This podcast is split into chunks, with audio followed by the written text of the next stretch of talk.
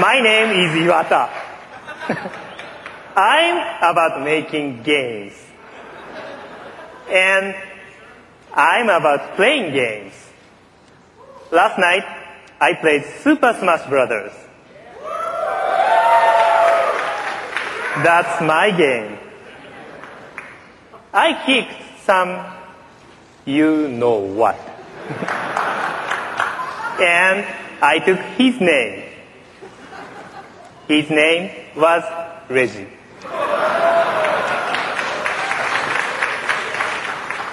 As Nintendo president, I'm also all about asking questions. So, Reggie, I have a question for you. Who's your daddy? Who's your daddy? Ja, trotz dieses doch recht traurigen Ereignisses, äh, Satoru Iwata ähm, ist am 11. Juli dieses Jahres verstorben, im Alter von gerade mal 55 Jahren. Und da dachten wir mal, dass wir diesbezüglich eine Art Zwischenepisode bei Play Together einlegen. Und ja, dazu begrüße ich euch heute ganz herzlich ähm, aus dem doch recht verregneten Kiel zu einer neuen Folge Play Together zusammen mit dem Carsten. Grüß dich. Hallo Timo. Und ich bin wie immer der Timo.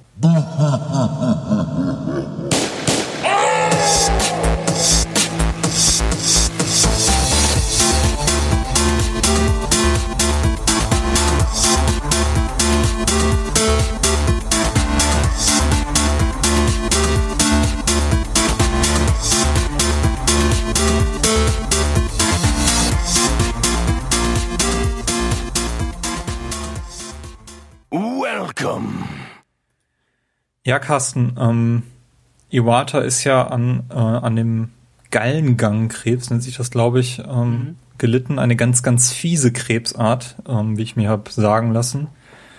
Ähm, ich glaube, letztes Jahr im Oktober ist er das erste Mal oder ist das erste Mal wirklich seine Abwesenheit bekannt geworden, ähm, eben sein Krankenhausaufenthalt, ja. als das eben diagnostiziert wurde und auch da schon eine Operation hatte. Ähm, hat leider nicht gereicht. Er ist nun äh, seit, also nach gut neun Monaten dann doch äh, verstorben. So eine ähnliche Geschichte, wie auch äh, Steve Jobs bei Apple äh, durchgemacht hat. Mhm. Er ist ja im Jahr 2011, 2012 dann, nee, 2011 ist er verstorben, ne? 2010 ist das, glaube ich, bekannt geworden. Auch in einem ähnlichen Alter, in einer ähnlichen Position. Ähm, es, es ist leider nicht schön. Ähm, wie hast du denn Iwata generell so wahrgenommen, sagen wir in den letzten zehn Jahren? Ähm, als, ja, hauptsächlich als Firmenchef von Nintendo und als, also im Gegensatz zu Firmen wie EA oder Ubisoft als sehr, ähm, ja, medienpräsenten, sympathischen äh, Menschen, der eigentlich, also der, der hat halt sich sehr nett und freundlich in der Öffentlichkeit präsentiert und war eher so kumpelhaft als ähm, als irgendwie so der große Boss und Bestimmer sozusagen. Ja, so kumpelhaft, so japanisch kumpelhaft irgendwie. Mhm. Ist, für mich ist, ist Iwata irgendwie so ein CEO gewesen, den ich nie so richtig greifen konnte, weil ich ihn, glaube glaub ich, auch nie so richtig verstanden habe. Mhm. Ähm, also seine Philosophie. Ich kann das aber auch relativ schwierig auseinanderhalten zwischen dem, was jetzt so die japanische Philosophie generell ist und was, was ihn davon getrieben hat und was er eben selbst war. Das habe ich mhm. irgendwie nie so richtig verstanden. Also was war jetzt wirklich typisch Iwata? Das, das kommt eigentlich irgendwie für mich jetzt alles im Nachhinein erst so richtig raus. Ich kann mir zum Beispiel auch nicht unbedingt vorstellen, wie Iwata irgendwie in so einer Konferenz oder sowas sitzt oder mit irgendwelchen Geschäftspartnern so hart verhandelt und äh, seinen, seinen Standpunkt so sicher durchdrücken kann oder will. Das, das kommt bei mir irgendwie, ähm, also ich, also so ein, wenn er da so sitzt und irgendwie, weiß nicht, auch mal laut rumschreit oder sowas, sowas kommt mir halt bei Gedanken Iwata irgendwie so überhaupt nicht in den Kopf oder dass das überhaupt so ein Mensch gewesen sein könnte. Es war halt immer so ein, ja, freundlich in der Öffentlichkeit sich lustig präsentiert. Ja, ich habe ja im Vorfeld äh, dieser Episode so ein bisschen recherchiert, mir auch alte Clips von ihm angeschaut, äh, mhm. unter anderem von einer Nintendo Direct, wo er zehn Sekunden lang äh, dasteht und eine Banane in der Hand hält und die anschaut und nichts macht, ähm, ja. als, als diese Banane anzuschauen. Ich glaube, so ähnlich könnte das auch an irgendwelchen äh, ja, wie, wie es Konferenzen abgelaufen sein, dass er einfach mhm. Bananen mitbringt oder so. Keine Ahnung. ja. Ähm, ja, genau. Und dann, also der hat sich ja auch recht, recht häufig, sag ich mal so, der Öffentlichkeit ausgesetzt durch diese Nintendo Directs halt oder auch seine Iwata Asks, ähm, wo er eigene, was waren das, Entwickler und Programmierer und so interviewt hat zu kommenden Spielen. Ja, zu kommenden Spielen oder, oder wenn es irgendwas zu was Wichtiges gab, halt auch neue Hardware, mhm. dann, dann hat er die da eben ein bisschen, ja, ein bisschen hinterfragt, genau. Also es war, sind schon ganz nette, ganz nette Ideen, die eigentlich auch irgendwie so, so ein neues Nintendo geprägt haben. Mhm. Also das Nintendo, ich, Nintendo ist so eine Firma, der ich mich immer recht verbunden gefühlt habe. Ja. Aber allein schon, weil sie früher in Deutschland immer dieses Club Nintendo Magazin hatten oder generell diesen Club Nintendo, ähm, mhm. wo du schon als Kind dann darauf aufmerksam wirst, dass da irgendwas ist und die hatten eine eigene Redaktion und haben dann nicht nur die Spiele besprochen, sondern eben auch so ein bisschen die Person dahinter. Ähm, nur war das halt eine Zeit, ich meine, Iwata ist, glaube ich, wann ist er Nintendo-Präsident geworden? 2002? 2002. Genau, also davor war immer so Miyamoto die Identifikationsfigur für mhm. mich. Also seit, ne, beziehungsweise 2003 sogar erst. Ähm, aber danach, also da zu dem Zeitpunkt habe ich Iwata auch noch gar nicht so wahrgenommen. Also wenn du mich jetzt fragen würdest, ab wann mir der äh, so präsent geworden ist, könnte ich dir das ehrlich gesagt gar nicht so richtig sagen. Also vielleicht auch erst so in den letzten fünf Jahren. Also vorher ist das halt, habe ich irgendwie den Namen immer mal wieder gehört, aber wenn ich ähm, Nintendo gehört habe, dann denk, dachte ich halt erst immer an Miyamoto und danach irgendwie nennen noch einen anderen, der bei Nintendo ist, immer so an Reggie, weil das war halt so, das war halt so der zweite, den ich so von Nintendo kannte, sag ich mal. Und Iwata kam dann halt irgendwann später erst so dazu. Genau, also, also für mich sind, glaube ich, Reggie und Iwata so auf einer auf einer Wellenlänge gewesen, mhm. wie die so an die Öffentlichkeit getreten sind. Sehe ich aber auch so ein bisschen daran, dass ähm, ich die E3 selber ja erst verfolgen kann, seit ich schnelles Internet habe, so in der Richtung. Mhm. Und so richtig groß ist die E3 ja, glaube ich, erst seit 2007 wieder geworden. Keine mhm. Ahnung, 2005. Also 2005 war diese große E3, wo Nintendo also wo, wo auch dieser Clip her stammt, den ich, den ich am Anfang eingespielt habe. Mhm. Ähm, kriegt das, glaube ich, jetzt nicht mehr ganz zusammen. Das war ja kurz vor der Einführung. Also die Wii, die Wii kam ja 2006, also wird es wahrscheinlich irgendwie 2005 gewesen sein. Mit ja. Vorstellung der Konsole und so, vermute ich. Ja, und dann kam die Zeit mit diesen bekloppten E3s, wo äh, Nintendo Music und so ein Kram, nee, Wii Music vorgestellt ja. wurde. Das war ein bisschen Tiefpunkt, sagen wir mal. Ganz großer Müll. Ja. Aber Iwata hat so generell die Zeit begleitet oder geprägt, in der eben äh, bei den mobilen Plattformen der DS und der 3DS erschienen sind. Und, äh, und auf Konsolenseite eben die Wii und aktuell die Wii U. Also schon, ähm, sagen wir, die letzten zehn Jahre, die gehört ganz und gar quasi Iwata. Ist mhm. voll auf seinen, seinen Mist gewachsen. Sowohl die, die Erfolgsseite mit DS und Wii, die ja wirklich durch die Decke gegangen sind, als auch jetzt eben die letzten fünf Jahre mittlerweile schon, wo es ein bisschen schwieriger war bei Nintendo. Ähm, was er ja auch eingestanden hat. Mhm. Ja, lass uns aber noch ein bisschen so die Hintergründe von Iwata ähm, verfolgen. Wo kommt er eigentlich her? Also wie war sein Weg zu Nintendo? Ähm, so, da muss ich einmal kurz gucken. Ja, ähm, also Iwata hat in seiner Jugend ähm, am Tokyo Institute of Technology studiert und schon, oder während, ich glaube, während des Studiums oder sogar schon vorher irgendwie mal so Zahlenspiele für seinen Taschenrechner entwickelt. Also mit, wo er irgendwelche Spiele auf seinem Taschenrechner halt spielen konnte. Ähm, also man sieht, da war er schon ziemlich im Entwicklerding drin. War das ähm, wirklich ein Taschenrechner? Es war ein Taschenrechner, ja. Oder ist das nur, also bei japanischer Technologie muss man ja generell vorsichtig nein, nein, sein, also gerade war, aus der Zeit.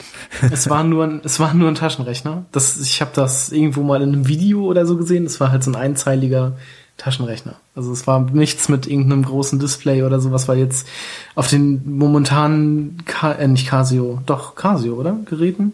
War mhm. das Casio? Da kann man ja auch schon irgendwie ein altes Pokémon oder sowas spielen. Ähm, oder habe ich zumindest so gesehen. ähm, nee, aber das war wirklich nur ein einfacher Taschenrechner. Und ähm, ja, kurz vor seinem, oder nachdem er fertig studiert hatte, ähm, hat Iwata dann mit ein paar Freunden, ein, oder während des Studiums sogar noch, hat er einen Entwicklerclub gegründet, ähm, wo sie dann halt Sachen entwickelt haben. Und nach dem Studium haben sich die dann ein, ein Apartment irgendwo in äh, Akihabara gemietet und ähm, aus diesem, also diese, dieser Entwicklerclub und daraus wurde dann später die, wurden dann später die Hell Laboratories, die dann ja äh, so Sachen wie Smash Brothers zum Beispiel für die, für Nintendo entwickelt haben. Und da ist mir das, ähm, also wenn ich an dieses Hell denke oder wenn ich dieses Hell-Logo sehe, das ist ja dieser Hund mit den, äh, was sind das, drei, drei äh, Welpen da dran, glaube ich. Und dann steht da unter so Hell Labs. Ähm, da muss ich immer sofort an Super Smash Bros. für Nintendo 64 denken, weil da ist mir dieses Logo das erste Mal so richtig bewusst aufgefallen. Ich habe auch lange überlegt. Ich hatte jetzt eben, als ich mir das auch äh, nachgelesen habe, wo er eigentlich herkommt und wie sein Weg war, ist auch Hell Labs aufgetreten und habe ich überlegt, irgendwie kenne ich das, irgendwie kenne mhm. ich das. Und dann war, war mir nicht ganz klar, war das Pokémon, war das, war das Mario Party, aber nee, das war, war das Bomberman? Nee, es war Kirby. Er hat Kirby geschaffen. Okay. Das ja, Team also, steht hinter dem Kirby-Team. Und da, da sind die groß geworden, ja. Genau. Ähm, ja, 1980 fing er, also arbeitete er bei Hell Labs noch als Teilzeitprogrammierer, obwohl er die Firma ja quasi mit aufgebaut hat, hatte. Ähm, und stieg dann 1982 als äh, insgesamt fünfter Mitarbeiter bei Hell Labs fest ein ähm, und arbeitet zu dem Zeitpunkt aber auch schon nebenbei als unabhängiger Mitarbeiter für Nintendo. Mhm. Genau. Genau, ein Jahr später wurde er dann bei Hell ähm, Coordinator of Software Production und hat dann auch durch seine Nebenarbeit bei Nintendo auch die äh, Zusammenarbeit zwischen Hell und Nintendo hergestellt. Ähm, sein erstes richtig entwickeltes Spiel war äh, Super Billiards für das M MSX. Das war irgendwie so ein C64-ähnliches Gerät, glaube ich. Ja, genau, der C64 war ja auch eigentlich nur in Deutschland so richtig populär. Mhm. Ja. Genau, ähm, ja, und ähm, wollen wir da schon auf die anderen Titel eingehen? Ja, auf jeden so, Fall. Auf jeden genau. Fall. Also für Nintendo hat er dann Sachen gemacht wie Balloon Fight, äh, was recht bekannt wurde oder beliebt war, glaube ich sogar, dann NES Open Tournament Golf, von dem ich bisher noch nie was gehört hatte.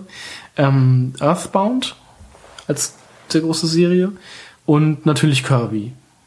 Genau, also Earthbound, da ist ja ein ähm, NES-Titel erschienen, mhm. der auch jetzt gerade vor gar nicht so langer Zeit in der Virtual Console hier erstmals in Deutschland veröffentlicht wurde. Ja. Earthbound, wie heißt der? Unbounded oder irgendwie sowas.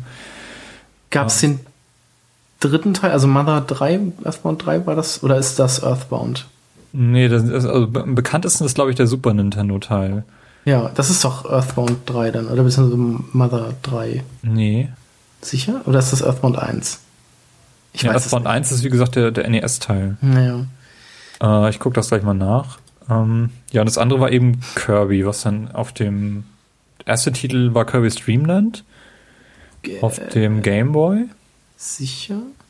Ja, weil der noch nicht diese Verwandlungsfunktion hatte. Das kam dann erst mit dem NES-Teil, mit so, Kirby's genau, Adventure. Richtig, so rum war das. Und ähm, also Iwata hat das Spiel irgendwie mit einem anderen Kollegen zusammen entwickelt. Beziehungsweise ähm, und er, äh, ich weiß jetzt nicht mehr genau hundertprozentig, wie das war. Auf jeden Fall hatte Iwata dazu gesagt, dass er ein Spiel wollte oder ein, eine Figur mit äh, in einem Spiel und äh, dass dieses Spiel von jedem gespielt werden kann und jeder, egal wie gut oder nicht gut er sich anstellt, soll das Ende erreichen können.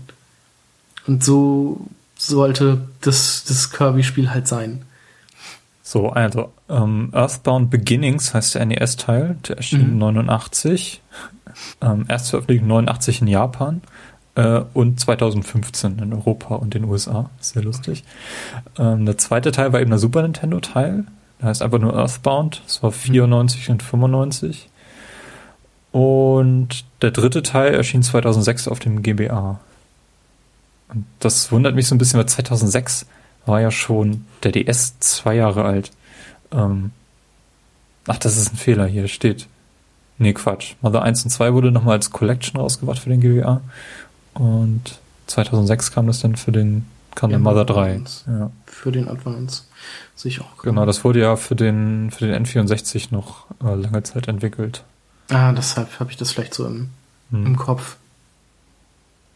Ja, ist auf jeden Fall eine Reihe, die, die ich noch nie so richtig äh, gespielt habe. Da kann ich jetzt nicht so viel zu sagen, aber sie scheint recht ähm, großen Ruhm zu tragen. Ja. Ne?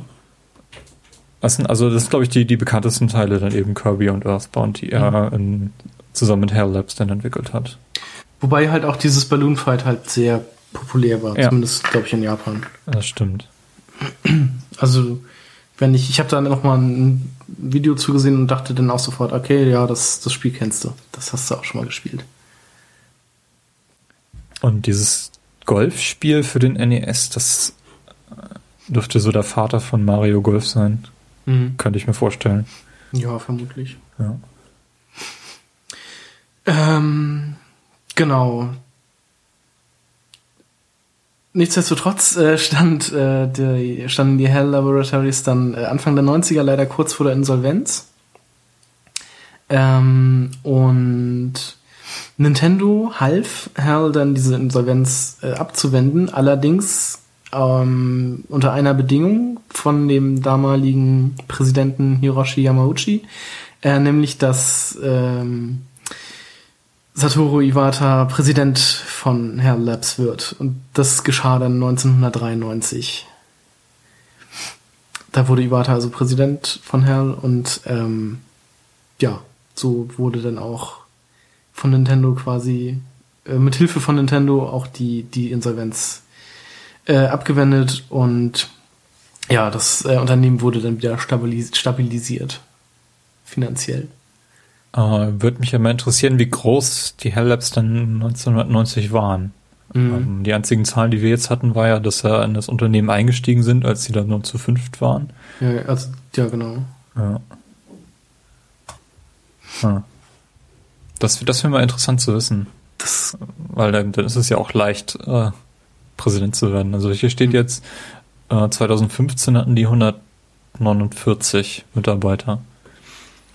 Wie das jetzt skaliert, äh, kann ich jetzt auf die Schnelle mit der Wikipedia gerade nicht äh, zurückverfolgen.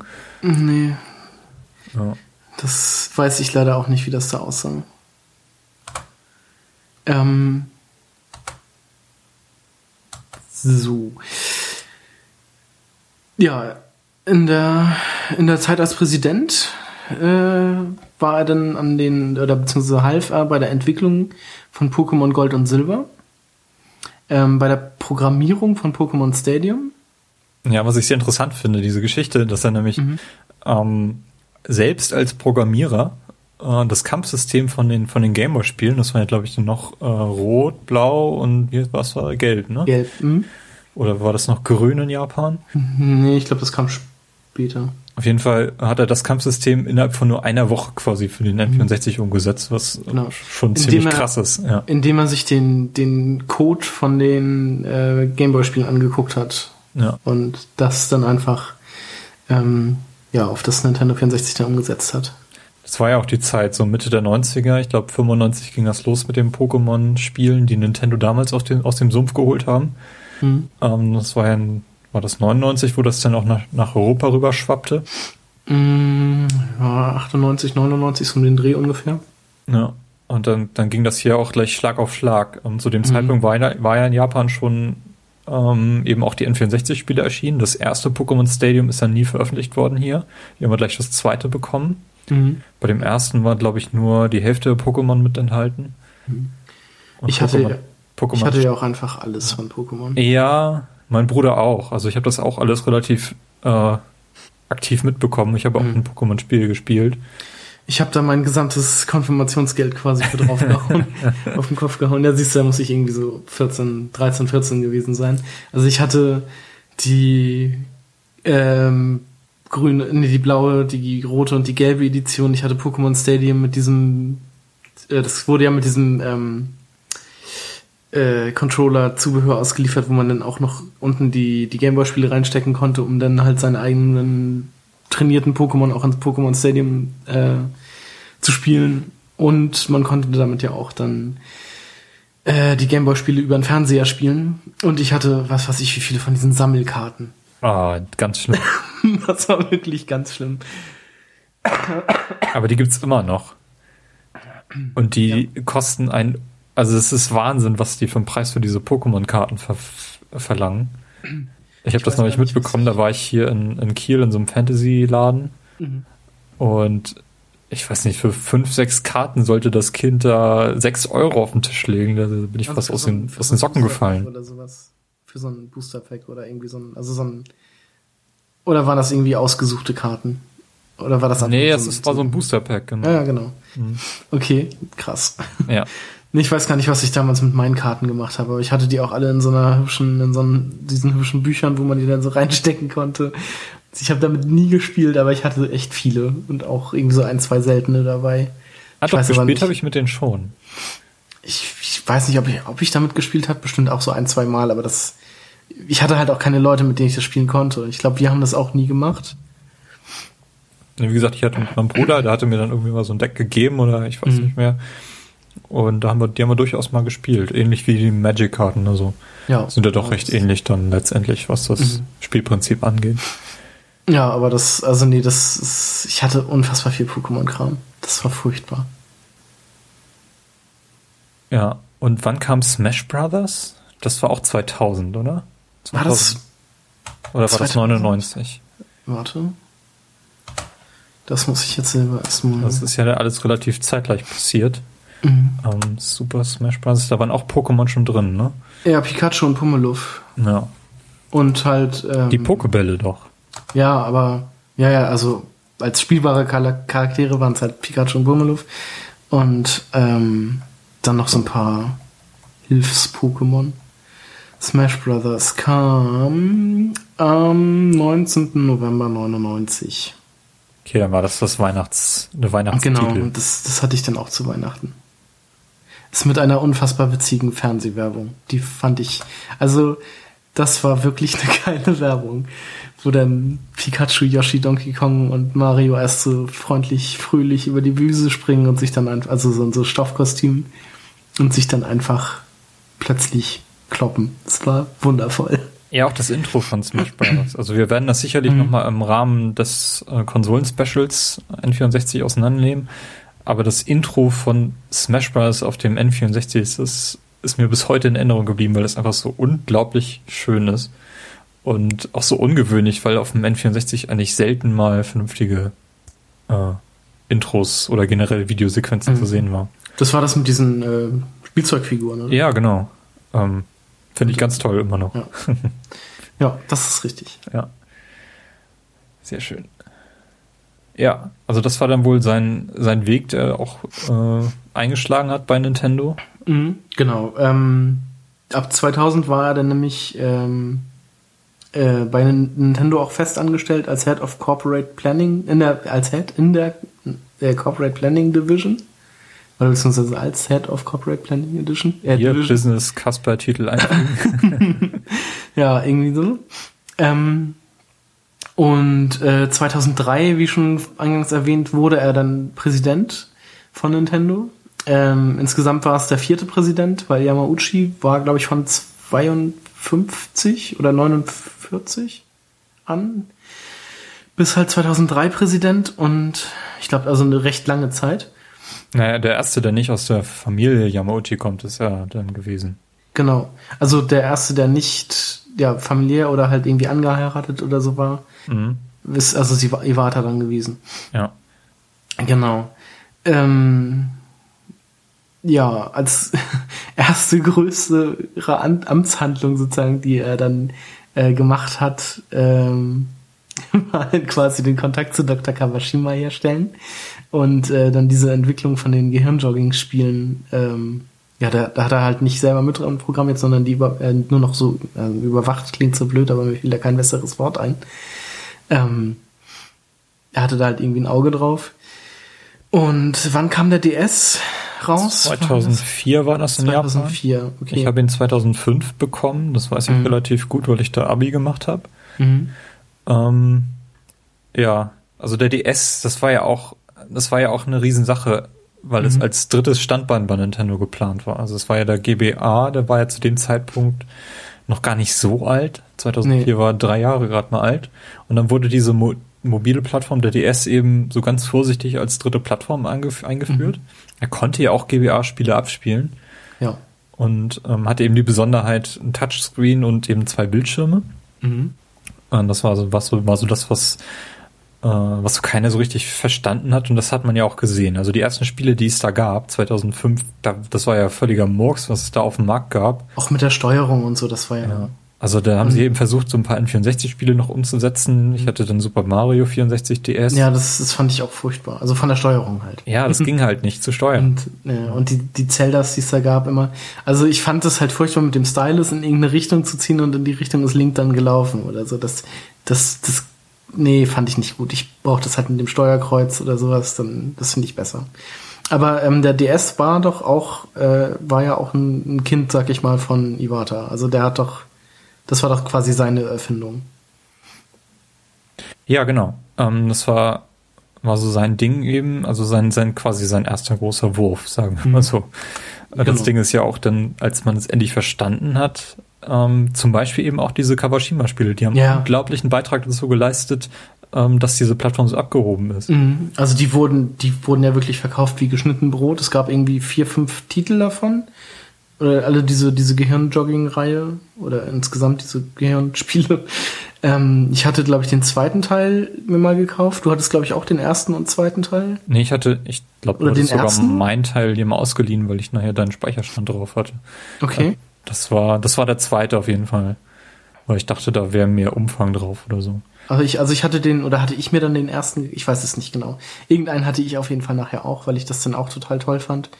Und meine, meine Eltern fanden das auch irgendwie faszinierend, beziehungsweise meine Mutter. Ähm, ja, also das, das hat sich dann ja auf jeden, also damit hat sich dann der EDS auch sehr gut verkauft. Ja, und ich meine, Kawashima hat es auch geschafft, diese Reihe auch wirklich ernst zu nehmen. Ne? Also dass mhm. wirklich Kawashima äh, quasi so zu einer Figur geworden ist. Also so einer richtigen Nintendo-Figur, die vielleicht mhm. auch in Smash Bros. hätte auftreten können. Ähnlich wie jetzt der Wii Fit Trainer. Das ist ja auch jetzt eine ja. Figur, die man da spielen kann. Also hätte, hätte mich nicht, nicht gewundert, wenn das passiert wäre. Mhm. Ähm, und das eben, also wirklich das, das Portfolio von Nintendo entscheidend zu, zu erweitern auf eine Zielgruppe. Ähm, und das ist auf dem DS äh, wirklich, wirklich sehr gut gelungen. Genauso auch wie diese Professor Layton-Reihe, die ja auch mhm. auf diese, diese Art von Spielern eben abzielt. Ja. Also es ist schon, ist schon eine wirklich große Leistung. Mhm. Ja. Also das war, war wie gesagt der DS. Äh, genau, und ähm, die, die Wii war ja dann auch äh, so ein, ja, sein, sein Kind. Sag ich mal, das hat er ja auch, da war ja auch in der ähm, in der Umsetzung dann maßgeblich beteiligt oder ja da war ja wiederum die Idee dass es ähm, also mit dem GameCube hat man das letzte Mal eine Plattform gehabt die quasi auf Augenhöhe mit den anderen Konsolen war mhm. das Problem ist es war die erste Generation wo Microsoft eben dabei war also es waren wieder ja. drei Konsolen die alle das gleiche quasi gemacht haben mhm. ähm, und da ist Nintendo ja nicht so gut gefahren ich meine sie haben ähm, keinen großen Verlust damit eingefahren aber sie sind mhm. auch nicht wirklich erfolgreich gewesen ähm, und dann kam eben die Wii, die quasi die gleiche Hardware-Intus hat wie der GameCube, mit ein bisschen weniger Flaschenhälse, aber die haben den, den RAM so ein bisschen aufgebohrt und sowas. Aber das war es ja schon von der technischen Seite her. Mhm. Ähm, das wirklich Großartige war ja, dass das Spielprinzip komplett anders war. Ja, und das war halt auch wieder so für jeder. Und also da merkt man irgendwie auch wieder so diese, diese Einstellung, die Iwata bei, bei Kirby hatte. Fand, fand ich jetzt irgendwie so im Nachhinein, hat sich halt auch irgendwie in der Wii gezeigt. Irgendwie so Gaming für jedermann. Also das war wirklich so eine Konsole, wie schon gesagt, sie wurde in, in Altersheim aufgestellt und was weiß ich. Und es haben auch Eltern und sonst wer diese, diese Wii gehabt, einfach um äh, Tennis zu spielen oder um zu golfen mit Wii, Wii Sports und sowas. Also das hat sich da ja dadurch ja auch einfach unfassbar viel verkauft. Ja, stimmt. Jetzt, wo du sagst, also da ist durchaus eine Parallele zu den Kirby-Spielen da. Mhm. Also da, da merkt man irgendwie, dass das so, dass das so seine Einstellung ist. Also Game, also dass, dass jeder, jeder muss spielen können oder es muss Spiele für jeden geben und nicht nur für den, für den Gamer, so wie dann die die Xbox oder die PlayStation darauf abgezielt haben. Ja. Und so ist äh, Nintendo dann ja auch mehr oder weniger jetzt über die letzten Jahre dann leider mehr oder weniger geworden. Also dass, dass es halt keine, keine AAA-Titel mehr von anderen äh, Firmen und so gibt. Oder nur noch sehr wenige. Ja, das ist ja, da kommen wir ja gleich noch äh, dazu, was er jetzt quasi für ein Erbe hinterlassen hat. Mhm. Ähm, ja, hat er denn selber, also er ist ja selber auch ähm, Programmierer, mhm. Was ja ähm, durchaus herauszuheben ist. Ähm, ich glaube, zu, den, zu der Hochzeit, als eben Wii und DS da voll am äh, quasi den Markt gerockt haben, mhm. ähm, da ist er mal unter die Top 30 CEOs der Welt äh, gewählt worden. Ja, genau eben weil er auch so also anders ist. Also eben nicht nur wirtschaftlich erfolgreich gewesen, sondern ein sympathischer CEO, der quasi aus diesem, aus diesem Konglomerat, aus, also quasi daherkommt, wo, womit er arbeitet. Er ist selbst Programmierer und selbst Spieler, wie er sich ja auch mhm. bezeichnet hat. Er hat sich selber als Gamer bezeichnet und ähm, das sieht man ja auch durch und durch, bis äh, durch mhm. sämtliche Nintendo Directs, ähm, dass er da durchaus sehr viel äh, Spaß an dem Hobby hat und das nicht nur quasi macht, um so wie EA quasi äh, wirtschaftlich erfolgreich zu sein. Ja, genau. Ja. Sondern halt wirklich, der versteht halt genau noch, was, was er macht und äh, was, was die Firma halt erreichen will oder soll. Und also, dass man halt wirklich Spiele entwickelt und nicht äh, Geld druckt. Mehr oder weniger. So. Ja. Und das hat ja auch äh, Erfolg gehabt. Ich meine, der Aktienwert von, von Nintendo hat sich äh, nach dem Release der Wii quasi verdoppelt. Ähm, mhm. Ähm, Moment, wie war das? Achso, ähm, Moment. Ach so, nach der Wii, genau. Im ersten Jahr hat sich der Prozent, äh, der, der Gewinn mit äh, um 20 Prozent gesteigert und im zweiten Jahr dann quasi um 41 Prozent. Ja, das war noch zu GameCube-Zeiten, da war es ja auch ein bisschen Gamecube? schwierig. Ja. Ähm, da hat er denn ja auch noch den Deal an Land gezogen mit, mit Capcom. Ach, Moment, genau, das war nach, nach der Ernennung als CEO, so war das. Ja, also, also in den ersten Jahren hat er quasi damit angefangen, als Nintendo erstmal wirtschaftlich wieder äh, auf Vordermann zu bringen, mhm. Kosten zu reduzieren und solche Dinge. Genau. Hat er diesen, diesen Deal mit Capcom an Land gezogen, was damals ein großes Ding war, weil Resident Evil einfach eine riesige Spielereihe auf der, auf der Playstation geworden ist, äh, ja. die dann plötzlich quasi exklusiv auf dem Gamecube weitergeführt wurde. Genau. Wo ich bis heute nicht weiß, ob das der Serie gut getan hat oder nicht, ist mir nicht ganz klar. Schon, also. Naja, die, die, die Serie hat andere Probleme. Also das, das hat jetzt nichts mit dem, mit dem Gamecube oder mit der Partnerschaft oder sowas zu tun. Das hat einfach, das hatte einfach andere Probleme dann. Die wollten ja jetzt auch mehr sein wie, wie Call of Duty und mehr Geld verdienen. Ja, aber Resident Evil war schon in, war in dieser Konsolenära schon immer so ein bisschen komisch, hm. sagen wir mal. Ich meine, ähm, es gab da das Remake vom ersten Teil, wie gesagt, ähm, Resident Evil Zero. Das werden hm. wir alle demnächst nochmal nachspielen können. Das kommt ja nochmal als, als HD-Version. Genau, Anfang nächsten Jahres. Dann Irgendwie. die beiden äh, anderen Teile, die sind dann nochmal quasi unverändert dann nochmal released worden. Und dann gab es mhm. eben Teil 4. Und das war der gesamte Deal. Ähm, mhm. Wobei Resident Evil 4 anfangs nur exklusiv war, das kam ja dann doch noch für die PS2. Mhm. Aber auf der PS2 sind ja auch jede Menge Resident Evil Spiele erschienen, die relativ merkwürdig waren. Also Operation Raccoon City hießen die, glaube ich. Ähm, die sind, ja. glaube ich, alle nie so wirklich durchgestartet. Ja, Operation Raccoon City war doch, glaube ich, dieser komische Vier-Player-Koop-Shooter. Ja, da war so, so, solche Geschichten waren das. Ja, aber das, äh, das kam ja jetzt letztens erst, also letztens vor vier Jahren oder so. Ja, meinst, ähm, oder ich meine, dass, dass diese Geburt, dass da ja, das diese Auskopplung kam und das ganze, das ganze Spielprinzip auf den Kopf gestellt wurde, das, das hat, ist da losgegangen. Ja, das ist richtig. Und auch wenn Resident Evil 4, das haben wir, glaube ich, in der allerersten Folge mhm. äh, relativ intensiv besprochen, hier wirklich abgehoben ist und ein Traumspiel ist für mich immer noch. Ja. Ähm, alles, was danach kam, mh, hm, ja, wissen wir. Aber es ist nicht auf Iwatas Mist gewachsen. Nein. Ich glaube, er hat das schon relativ äh, gut erkannt. Äh, also das ist, ich bin mir nicht sicher, ob das wirklich ein ob dem GameCube geholfen hat, diese Serie da exklusiv gehabt, weil im gleichen Atemzug ist ja Rare dann zu Microsoft abgewandert, mhm. was ja, glaube ich, genauso viele Fans quasi verstoßen hat, wie, wie Fans gewonnen wurden durch, durch Capcom, keine Ahnung. Ähm, will ich jetzt auch nicht gar nicht so viel äh, drüber nachdenken, was, was da alles schiefgelaufen sein kann. Mhm. Ähm, das hat er eben quasi mit der Wii alles wieder wettgemacht. Würde ich mhm. mal so behaupten. Ja. Gut. Ähm, ja, seit 2010 oder so ist das so ein bisschen schwierig. mit, der, mit der Markteinführung vom 3DS? Da ist ja auch einiges schiefgelaufen. Obwohl die Idee von dem 3DS, die finde ich mhm. bis heute gar nicht so schlecht. Ja, ich, also ich eigentlich auch nicht, obwohl ich das 3D halt auch nicht so wirklich brauche. Also ich hatte ja jetzt schon mal ein 3DS und zwischenzeitlich auch wieder ein 2DS.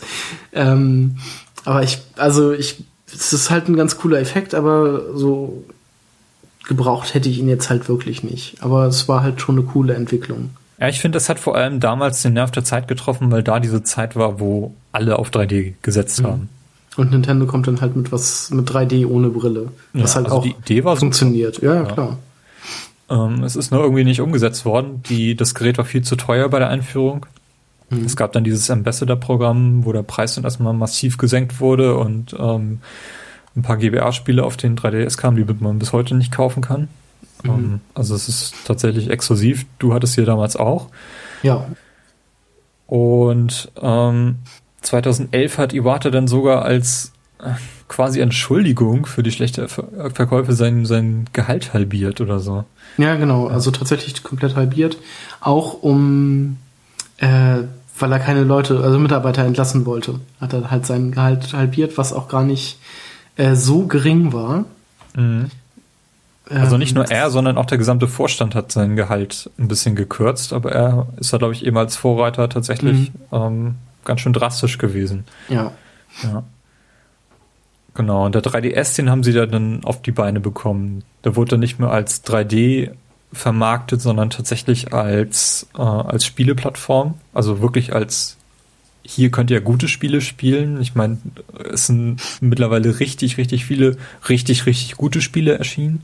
Mhm. Ähm, zum Beispiel eben dieses Fire Emblem Awakening oder Mario 3D Land, Luigi's Mansion 2. Also es, man kann da wirklich eine ganze Menge Spiele aufzählen, die quasi so äh, erschienen sind, um das System zu retten, was eigentlich ganz gut funktioniert hat.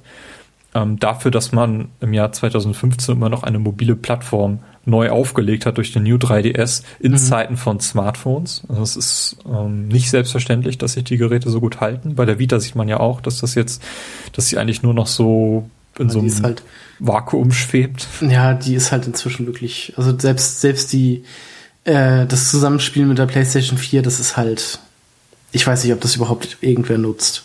Mhm, das bezweifle ich auch. Ja. Mhm. Also ich nutze es nicht. nee. Ähm, aber die, die Vita, ich meine, da liegt es eigentlich auch nicht am Spieleportfolio. Es gibt ja jede Menge wirklich gute Software, vor allem Indie-Titel erscheinen dann noch und nöcher, mhm. Äh, die wirklich hervorragend von der Qualität her sind, aber die Spieleplattform eben überhaupt nicht voranbringen. Ähm, beim 3DS ist das eben anders. Und da funktioniert das immer noch. Ähm, ja, dann kam eben die Wii U, angekündigt 2011, 2012. 2012, also Ende 2012 ist sie erschienen. Genau, Ende 2012 ist sie erschienen und hat sich bis heute gerade mal so um die 10 Millionen Mal verkauft. Mhm. Ähm, äh, woraufhin Iwata dann Ende 2014 oder 2014 äh, nochmals sein Gehalt um die Hälfte gekürzt hat. Ja. Also die Erklärung mittlerweile auch für die Wii U ist, ist mittlerweile auch öffentlich geworden. Und zwar, ähm, als die Entwicklung anfing, haben sie eben, kamen Tablets gerade so raus. Also waren mhm. Tablets noch nicht so populär wie heute. Und da dachten sie, mit so einem Tablet-Controller können sie ähm, eine ganze Menge Leute anlocken und auch relativ günstig an, an mhm. diese an dieses Tablet heranziehen, haben nicht damit gerechnet, dass die Tablets so schnell so günstig sind und so schnell mhm. so ähm, so viel so viel Power bekommen. Also wenn man sich heute ein iPad anschaut, da ist die Grafik fast identisch mit dem, was man mit der View machen kann. Mhm. Ähm, dass, dass niemand mehr irgendwie dieses Tablet, diesen Tablet-Controller als etwas Besonderes empfindet. Und ähm, ja, den Karren können sie jetzt auch nicht mehr aus dem Dreck ziehen. Also die Wii U wird jetzt, äh, ich denke mal, sie läuft wirtschaftlich ganz okay. Sind ja auch heute, wo wir das aufnehmen, soweit ich das weiß, auch Quartalszahlen wieder von Nintendo veröffentlicht worden, die besser sind als erwartet. Also ähm, seit, wie war das, seit Mai äh, schreibt Nintendo wieder schwarze Zahlen. Mhm. Also davor war es halt immer Verluste und jetzt sind sie halt wieder im Plus. Ja. Also ich, ich weiß jetzt allerdings auch nicht über welchen Zeitraum. Ich vermute mal auch so 2011 oder 2010 bis 2011 vielleicht bis, bis heute. Und ab Mai sind es halt wieder mm, positive Zahlen. Oh, ja, okay. Ja, was er denn ja auch ähm, gemacht hat in dieser Zeit, war, wie du schon gesagt hattest, keine Pressekonferenzen mehr auf, auf der großen Messe der E3. Mm, Das ab 2013. Oder also war er das wurde, 2013? er wurde 2013 der CEO von Nintendo of America. Mhm. Und da war dann halt seine erste Han- Amtshandlung, äh, dass er keine richtigen Pressekonferenzen mehr, dass es keine richtigen Pressekonferenzen mehr auf der E3 gibt. Sondern stattdessen eben diese Events, diese Nintendo Directs, Die es ja, Ja. vorher auch schon gab. ja, die jetzt aber einen deutlich größeren Stellenwert bekommen haben. Ja, genau. Ähm, was doch, glaube ich, gar nicht so eine schlechte Entscheidung ist. Ähm, dahingehend, dass man das ganze Jahr über die Freiheit hat, n- über so ein, so ein Event eben so ein Momentum zu erzielen, Leute anzulocken und das Ganze eben so als Event auch zu betrachten, über das dann im Anschluss disku- diskutiert wird.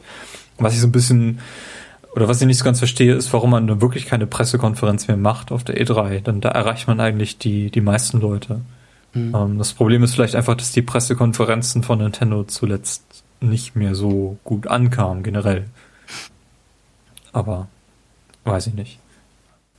Also ich finde, bei Nintendo sind diese Directs halt, also ich finde sie halt ausreichend. Was ich so ein bisschen überflüssig finde, sind diese Directs, die nur auf einzelne Spiele abzielen. Ähm, und dann teilweise auch doppelt sind, so wie Smash Bros. Das ist ja re- regelrecht ausgelutscht worden, ähm, was Mhm. an Directs dann nachher kam. Ja. Hast du dir die mal Iwata Asks angeschaut? Nee, habe ich bisher noch gar nicht gesehen. Also, ich, vielleicht habe ich mal in eins reingeguckt, weil es mir bei, ähm, äh, bei YouTube vorgeschlagen wurde, aber so speziell direkt habe also so, habe ich die nicht gesehen. Leider. Hast du die gesehen? Ich habe, glaube ich, mir mal ein oder zwei angeschaut. Mhm. Ähm, Die laufen mir jetzt auch schon seit seit einer ganzen 2000 Weile. Ja, seit 2006. Mhm. Da gab es dann zur Wii was, Super Mario Galaxy, Wii Fit, Smash Bros. Brawl. Ich gucke hier gerade mal bei Wikipedia. Ähm, da steht, da sind die alle aufgelistet, mit wen er denn da auch, äh, welche Leute er auch im, im, äh, im Interview hatte. Ja, es gibt auch von Nintendo selbst eine Seite, wo man dann eben eine ganz, eine ganz schöne Übersicht hat und dann sich auch nochmal durchklicken kann und auch die Videos direkt äh, streamen kann. Wenn man da Interesse hat, zu sehen, was, was Iwata dann so ähm, bewegt auf der Zuschauerseite. Ja, und in jüngster Zeit ähm, sind eben die Amiibos gekommen, Mhm. ähm, die auch weit mehr ausgeschlachtet werden, als ich mir das je hätte träumen lassen.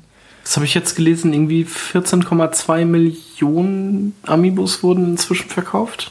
Ja, War das irgendwie so? Ja, genau, das ist, glaube ich, die Zahl, die ich auch gesehen habe. Ähm, aber es ist ja mittlerweile, ich meine, wie viele gibt das mittlerweile? 50 oder so?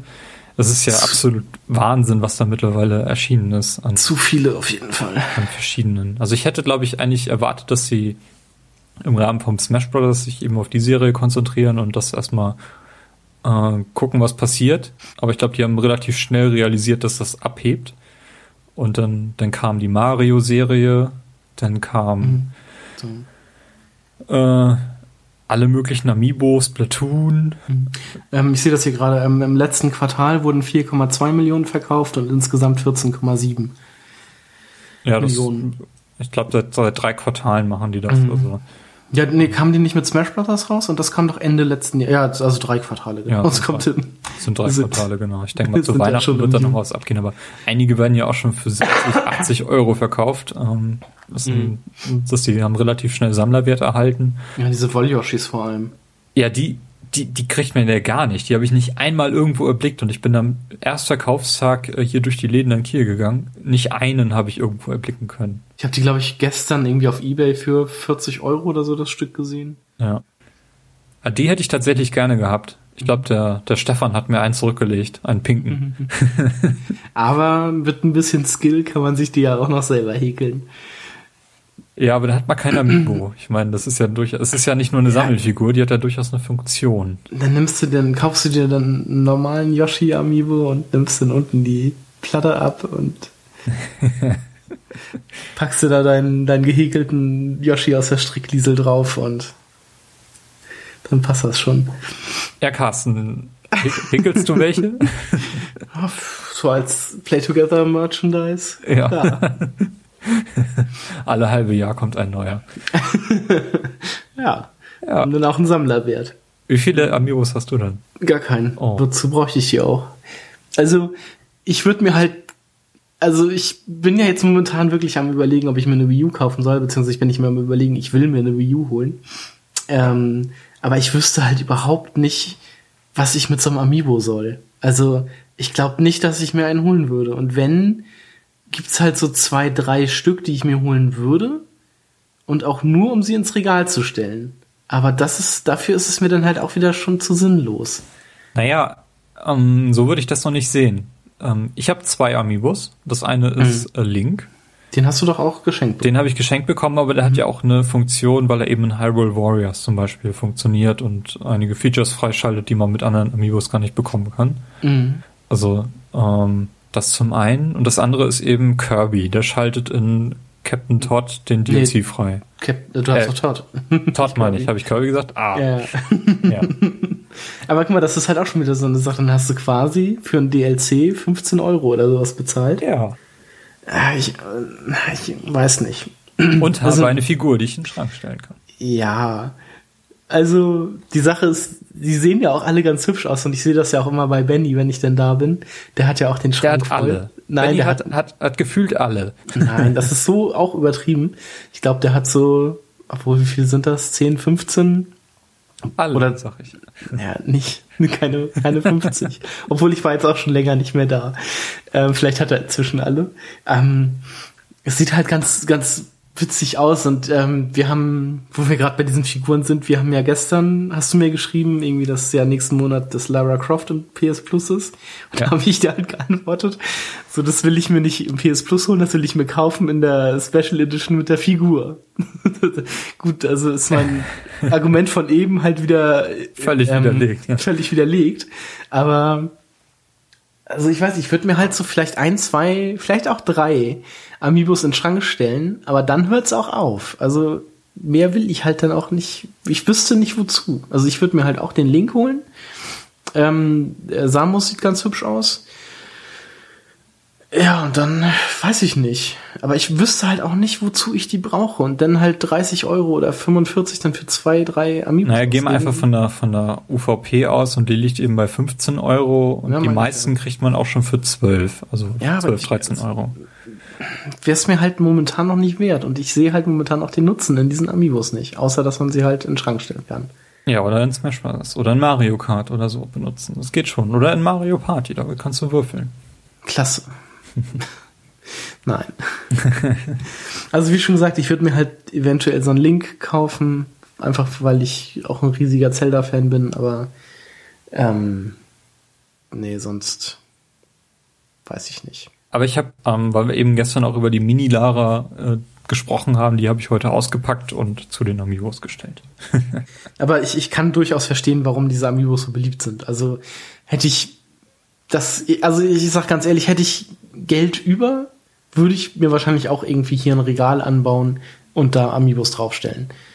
Ähm, ich habe das, ich höre ja zum Beispiel auch den, äh, den Rumble Pack Podcast und da habe ich letztens ein Bild gesehen, ich weiß jetzt gar nicht mehr, wer das von denen war, aber der hat halt alle, also die kaufen sich die halt auch zum Teil doppelt oder einfach, die kaufen sich die halt irgendwie doppelt und hängen die halt auch original verpackt an die Wand. Der hat, da hatte ich halt so eine Wand gesehen, wo alle Amiibos einfach in Originalverpackung an der Wand hängen. Und das, das ist mir dann halt auch einfach zu sinnlos. Ähm, aber wie schon gesagt, also wenn ich, wenn ich wirklich Geld über hätte, würde ich das wahrscheinlich auch machen. Also würde ich mir wahrscheinlich ein Regal bauen und da alle Amiibos draufstellen. Aber dann müsste ich mir halt auch eine Putzfrau leisten können, die die für mich abstaubt. Also Oder ein Putzmann. Putzmann, ja, genau. Ein jemanden, der hier sauber macht. ähm, sonst weiß ich nicht. Würde ich halt nicht so viel Geld dafür ausgeben. Ein, zwei sind okay, aber zum Sammeln oder Hinstellen ist mir das zu sinnlos. Ich habe auf der Comic Con äh, gesehen, da läuft einer als äh, Resident Evil 4 Merchant verkleidet ja. herum und hat ganz viele Amios unter seinem Overall. Das Bild habe ich auch irgendwo letztens gesehen. Ja. Das fand ich auch halt. ganz witzig. das passt sehr schön. Ja. Ja. Ähm, genau, und zurück zu Iwata.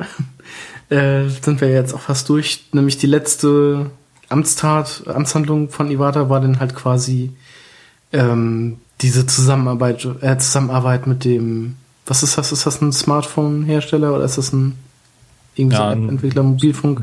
Mensch. Software, Softwareunternehmen eben. Den, Dena. Dena, genau.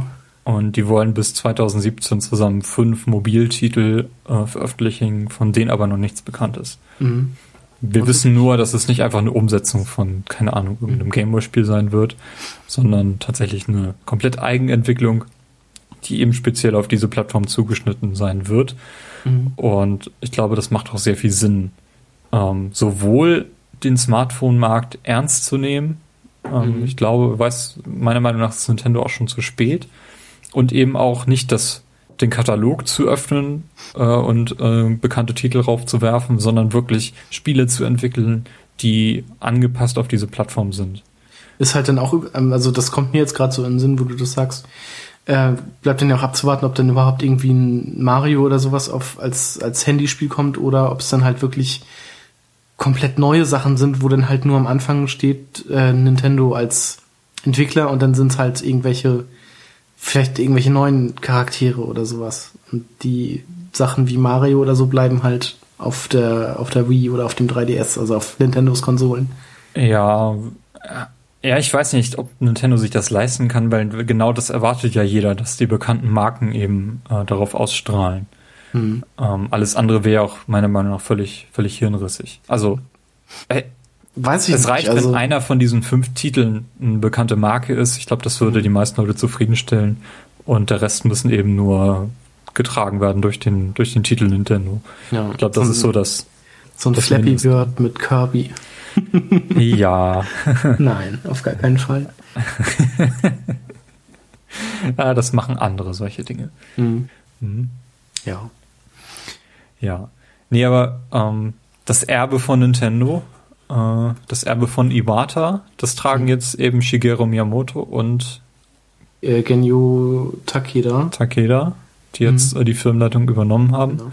Wobei man sagen muss, also es gibt halt momentan auch keinen würdigen Nachfolger, so in dem Sinne, für ähm, den, den Posten des Präsidenten. Also Shigeru Miyamoto ist halt auch schon 66, das heißt, er geht auch bald in Rente oder könnte eigentlich bald in Rente gehen. Und der Genyo Takeda, der ist halt auch schon etwas älter. Ich weiß gar nicht genau wie alt. Äh, der ist auch schon äh, 65, 65? Moment. Der ist 66. Miyamoto ist, glaube ich, 63. So rum müsste das gewesen sein.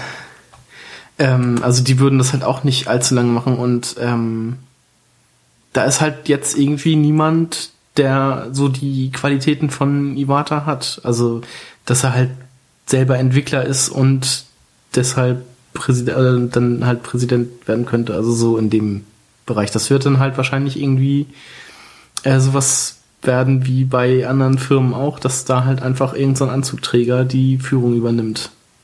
Nein, weiß ich noch nicht, wie der Vorstand genau aufgebaut ist, ähm, wie da die Talent, Talente verteilt sind. Ähm, ich meine, bei Apple war das relativ klar. Da war mhm. Tim Cook schon lange eingeführt worden, äh, auch schon in der Zeit bevor äh, Steve Jobs eben Krebs hatte oder beziehungsweise es öffentlich gemacht hatte.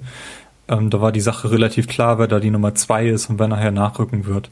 Bei Nintendo kam, glaube ich, das auf jeden Fall auch für die sehr überraschend eben diese, diese Krebsgeschichte und mhm. äh, das Ableben jetzt. Ähm, ich hoffe, da findet sich jemand, der den Laden ähm, so kreativ weiterführt. Mhm. Ähm, ja, diese, diese, dieser Weg, den Nintendo einschlägt, ähm, resultiert ja daraus, dass, wie wir es ja schon nun erwähnt haben, dass die bisherige Linie mit Wii U und 3DS ja so eine Sackgasse zu sein scheint. Relativ offensichtlich ist, ähm, Nintendo ist ja weiterhin ein Unternehmen, was nur auf Videospiele setzt, ähm, aber gleichzeitig eben Aktionäre befriedigen muss. Mhm. Ähm, das macht ja sonst kein Unternehmen. Also Sony hat andere Standbeine, Microsoft hat sowieso andere Standbeine. Ähm, Nintendo ist das einzige Unternehmen, was wirklich nur davon lebt. Und das ist ähm, aktuell ein ziemliches Problem. Das ist eigentlich in den letzten zehn Jahren immer schon ein Problem gegeben, wobei dann eben mit der Wii dann doch nochmal eine Lösung gefunden wurde. Der DS ist ja auch relativ gut abgehoben, aber seit äh, der aktuellen Konsolengeneration wird das relativ deutlich, wo das hinläuft. Und dieser Wandel, diese Zusammenarbeit mit Dena ist meiner Meinung nach nur ein, ein Puzzlestück von, von diesem Wandel, den Nintendo gerade intern schon durchläuft. Ich glaube, da ist eine relativ große Planung für die bleibt, nächsten fünf Jahre. Die da bleibt dann ja auch nochmal abzuwarten, was dann dieses NX wird. Ja. Ob's ja, was wird denn das NX? Also ich sehe, ja. Also es, es ist ja soweit bekannt, dass es ja irgendwie eine stationäre Konsole trotzdem sein soll. Es ist ja jetzt auch das erste Spiel für die NX bekannt geworden. Das war ja dieses Dragon Quest 11 mhm. oder so. Genau, wobei das auch mit Einschränkungen ist. Ähm, die haben ja nur gesagt, wenn NX sich dafür anbietet, dann werden wir es dafür umsetzen. Mhm. Ähm, also haben sie ja nochmal zurückgerudert, Square Enix, aber es war trotzdem schon mal ähm, ein Ausrufezeichen. Mhm. Äh, NX, was auch immer es ist, wird ernst genommen von den Publishern. Mhm. Ähm, das, was ich eben gesagt hatte mit der, mit der Leitung von Nintendo, das hatte ich in einem äh, Artikel in einem Nachruf quasi von Daily D-Pad gelesen. Den können wir ja sonst auch nochmal verlinken. Genau, die haben da, glaube ich, auch was geschrieben. Ja, stimmt. Mhm. Hatte ich auch gesehen. Da steht nämlich hier, äh, und wer leitet Nintendo außerdem? Langjährige CFOs, Banker und Salesmenschen, allesamt ohne nahe berufliche Bildung zur Entstehung von Mario oder Zelda. Es gibt für diese äh, Direktion keinen Grund, äh, nicht das erste Pokémon-Spiele in Auftrag zu geben, indem sich Kinder ihre Pokébälle stückweise vom Taschengeld kaufen müssen. So, also das hat das D-Pad halt geschrieben und das. Das war ein Kommentar. Halt also es ist nicht auf das D-Pad zu münzen, sondern das ist von dem Kommentar von dem, von dem Autor. Ich weiß jetzt nicht, wer von denen das geschrieben hat. Es steht mhm. auch sehr, sehr groß drunter, dass man das nicht als Meinung ja, von D-Pad nee, verkaufen ja, würde. Ja. Das ist richtig. Aber das, das kam mir jetzt halt nur gerade wieder in den Sinn, weil ich nicht mehr genau wusste, wo ich es gelesen habe. Aber hast du, den, ja. hast du den Artikel gerade auf? Ja. Wer hat ihn geschrieben? Äh, Paul Huber. Okay. Ähm, nee, aber ja, die, die Gefahr ist da. Ich würde sie auch nicht ganz unter den Tisch kehren, denn man sieht ja auch mhm. schon, dass da schon was in der Richtung läuft. Die Amiibos ähm, sind durchaus damit vergleichbar. Mhm. Und was jetzt demnächst da kommt, sind diese Animal Crossing NFC-Karten. Mhm. Ähm, Gerade ist auch der, der Kartenleser für, den, für die alten DS-Geräte angekündigt worden, für mhm. 3DS und 2DS, die eben noch keinen NFC-Chip drin haben. Der New 3DS hat den ja und das läuft ja eigentlich aufs Gleiche hinaus letztendlich. Mhm.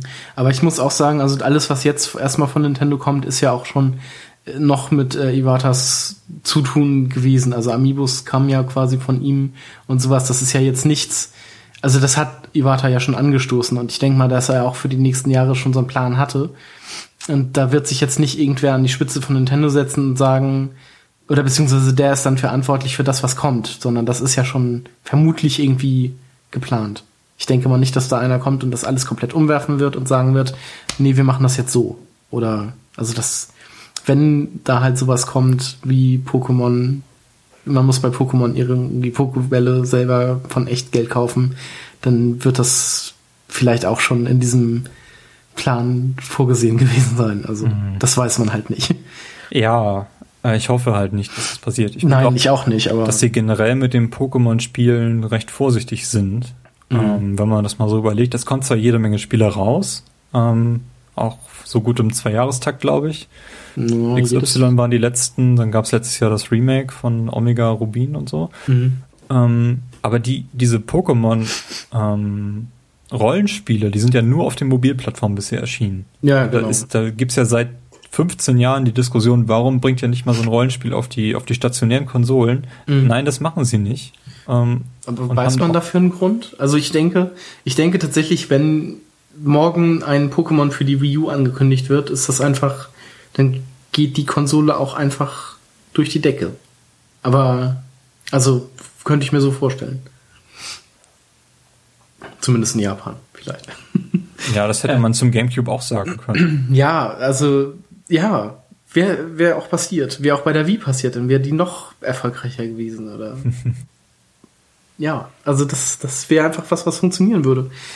Aber vielleicht ist es einfach, ich weiß nicht, ob es zu aufwendig ist oder so, sowas zu machen, oder ob es nicht, vielleicht, da haben die auch einfach die, das, die Idee, dass es nicht so funktioniert ist, aber auf dem, Ja, ich glaube, das haben sie einfach mal auch ähm, intern durchgespielt, was passieren würde. Und ein großer Aspekt ist ja auch, dass es äh, verschiedene Spiele gibt. Also verschiedene Farben, Editionen, die untereinander eben sich austauschen können, dass man Ja, ja. Pokémon tauschen kann. Und das ist so in der Form mit Mobilplattformen nicht möglich, insbesondere wenn man sich anschaut, wie stiefmütterlich Nintendo immer noch in Sachen Online agiert. ja. Ja. Also ich glaube, das ist einer der Hauptgründe dafür. Ja, und, ähm, aber nochmal zurück zu dem, zu der Zukunft von Nintendo und dem NX. Ähm, es ist ja auch, läuft ja auch gerade eine relativ äh, lebhafte Diskussion in diversen Foren, ähm, wo keiner sich darüber im Klaren ist, was das ist. Hm. Ähm, also ich habe bei, bei NeoGAF geguckt, da wird fast jeden, jeden Tag ein neuer Thread dazu aufgemacht. Ähm, Console Wars habe ich auch mal äh, dazu befragt. Ähm, da steht das schon im, im Thread-Titel. Äh, Fragezeichen, Handheld, Fragezeichen, Konsole, keine Ahnung. Mhm. Weiß halt niemand. Das Problem ist aber auch, dass Gamer eben das diskutieren. Und wenn, wenn Gamer, und ich betone das Wort jetzt ganz, äh, ganz deutlich, auch wenn wir Gamergate gerade letztes Jahr erst äh, deutlich erlebt haben und ich das Wort eigentlich nicht mehr so mag, aber äh, wenn Gamer über sowas diskutieren, dann immer aus ihrer Sicht, äh, sie kennen nur das, was sie haben. Ja. Und das war ja damals bei der Wii genau schon so. so. Da hat ja auch keiner verstanden, was dieses, diese Fernbedienung jetzt bringen soll, ob die funktioniert, etc., was kann man damit machen. Und sie ist ja auch bis zum Schluss nicht so wirklich ernst genommen worden von den Gamern. Ja. Mhm. Und diese Leute diskutieren jetzt darüber, was NX ist, obwohl nicht mal klar ist, was für eine Plattform das eigentlich werden wird. Wird das überhaupt eine Hardware? Keiner weiß es. Ja, also es ist doch anscheinend schon bekannt, dass es eine stati- stationäre Ein stationäres Etwas wird, Ja. das du vielleicht an den Fernseher anschließen kannst und danach deinen Bildschirm wieder raufsteckst und das dann mitnimmst oder, also, keine Ahnung. Ich, ich kann da auch nicht viel weiter denken, weil wir einfach nichts wissen, außer diesen äh, Entwicklungsnamen. Mhm. Da wissen wir spätestens in einem halben Jahr mehr. Meinst du, spätestens? Es soll Anfang 2016 doch äh, neue Informationen geben. Das ist mein letzter Stand. Okay. Also ich weiß jetzt nicht genau, ob es eine Enthüllung sein soll oder ob es einfach nur neue Informationen sind, aber da soll was Neues zu NX kommen. Also warten wir das Weihnachtsgeschäft jetzt ab und dann gibt's neue Informationen. Anfang, also mein, es ist halt so Anfang 2016, also Januar 2016 ist mein, mein letzter Stand. Ja. Gut. Ähm, ja, ich würde sagen, ähm, wir sind sehr, sehr gespannt, wie es weitergeht. Wir trauern um Iwata. Mhm. Ich würde an dieser Stelle auch eine Schweigeminute einfügen, aber das passt irgendwie nicht so in einen Podcast. Ich denke, wir haben ihn auf jeden Fall genug gehuldigt. Du kannst ja in den, äh, in den Text noch das Bild von Christian mit reinschneiden, das er auf Twitter Stimmt, hatte. ja. Christian, stimmt, das habe ich gesehen. Christian war nämlich, äh, also von Second Unit, äh, schöne Grüße an dieser Stelle, war die letzten zwei Monate in den USA unterwegs. Äh, das war eben genau in dieser Zeit, in der äh, Iwata gestorben ist. Und er war in New York. Und da gibt es, soweit ich weiß, einen Nintendo Store, einen offiziellen, und dort lag ein Kondolenzbuch aus. Und da hat er ähm, unter anderem unsere Namen eingetragen. Mhm. Also vielen Dank, Christian, dafür, dass du das gemacht hast. Damit hätte ich nie im Leben gerechnet. Ähm, das ist eine schöne, schöne Geste. Und alles, was ich bisher so an Kondolenz gegenüber Iwata gesehen habe, von allen Seiten auf Twitter, war ja wirklich sehr viel Anteilnahme.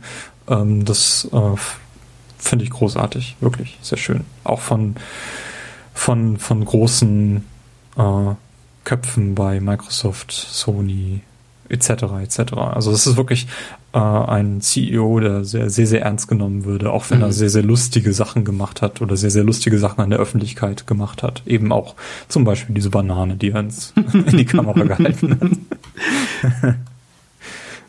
ja. Die hat er ja so, also die hat er ja nicht nur in die Kamera gehalten, die hat er ja einfach so die ganze Zeit an, also so seitlich Ja. einfach angeguckt. Dann hat hat er sie weggelegt und dann hat er seine, seine Direct gestartet, ja. Ich gucke mir das Video gerade an.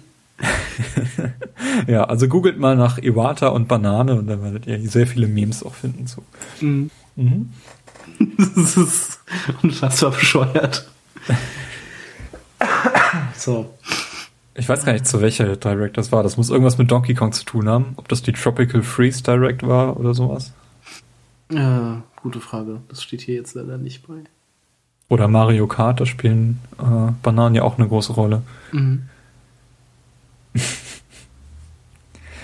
Okay, ähm, Carsten, letztes Jahr haben wir an dieser Stelle eine Folge gemacht, die nannte sich Themengate. Mhm. Und äh, da hatten wir eben kein Thema. Heute haben wir uns noch so ein Thema eben dazu gedacht. Das war eben Das, äh, das, um das letztes Jahr um das Sommerloch zu stopfen. Ja, dieses Jahr gibt's irgendwie kein Sommerloch. Äh, wir haben jede Menge Naja, vor noch aktuell.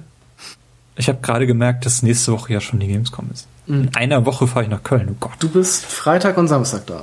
Ja, genau. Also wenn ihr dies hört, also bis dahin wird die Folge ja raus sein und gerade auf dem Weg zur Gamescom seid, schreibt mich an auf Twitter at Tinkengill und äh, vielleicht können wir uns ja da kurz austauschen und ich bringe euch ein paar Sticker von Play Together mit, die ihr dann Yay. ir irgendwelche Pfähle kleben könnt. Ähm, oder auch Das, nicht. musst du, das kannst du selber aber auch noch machen. Ja, oder auf eure Konsolen, auf euren 3DS, da tut sich so ein Play Together Stick auch immer sehr, sehr gut. Nicht auf den Fernseher, das ist meistens etwas weniger hilfreich, wenn das Ding mitten auf dem Bild klebt. Sei denn, man macht das komplett, die, die Bildfläche damit zu. Dann könnt ihr den ganzen Tag nur Play Together sehen. Ja, es ist, die sind übrigens quadratisch. Äh, da könnte man auch so, so Pixelspielereien an einem Fenster machen. Ähnlich so Aber wie mit diesen Post-its. nur in einer Farbe leider. Ja, leider nur in einer Farbe. Ist halt Also das, äh, zweifarbig, aber nur in einer Farbe. blau. Halt. Blau-Weiß. Ja. Ähm, ich habe da jede Menge. Ähm, Bescheid. Ich habe Visitenkarten drucken lassen. Ich muss hier unbedingt loswerden. Hier, nehmt mich. Nehmt mich. Nehmt mich. ja. Ja. Oder auch wenn ihr welche spottet, äh, schickt euch jetzt gerne ein Bild. Ich glaube, ich habe bisher noch nirgendwo einen eingeklebt. Zumindest nicht in Kiel. Sollte Ja. man mal machen. Ich habe ja auch noch so einen Stapel.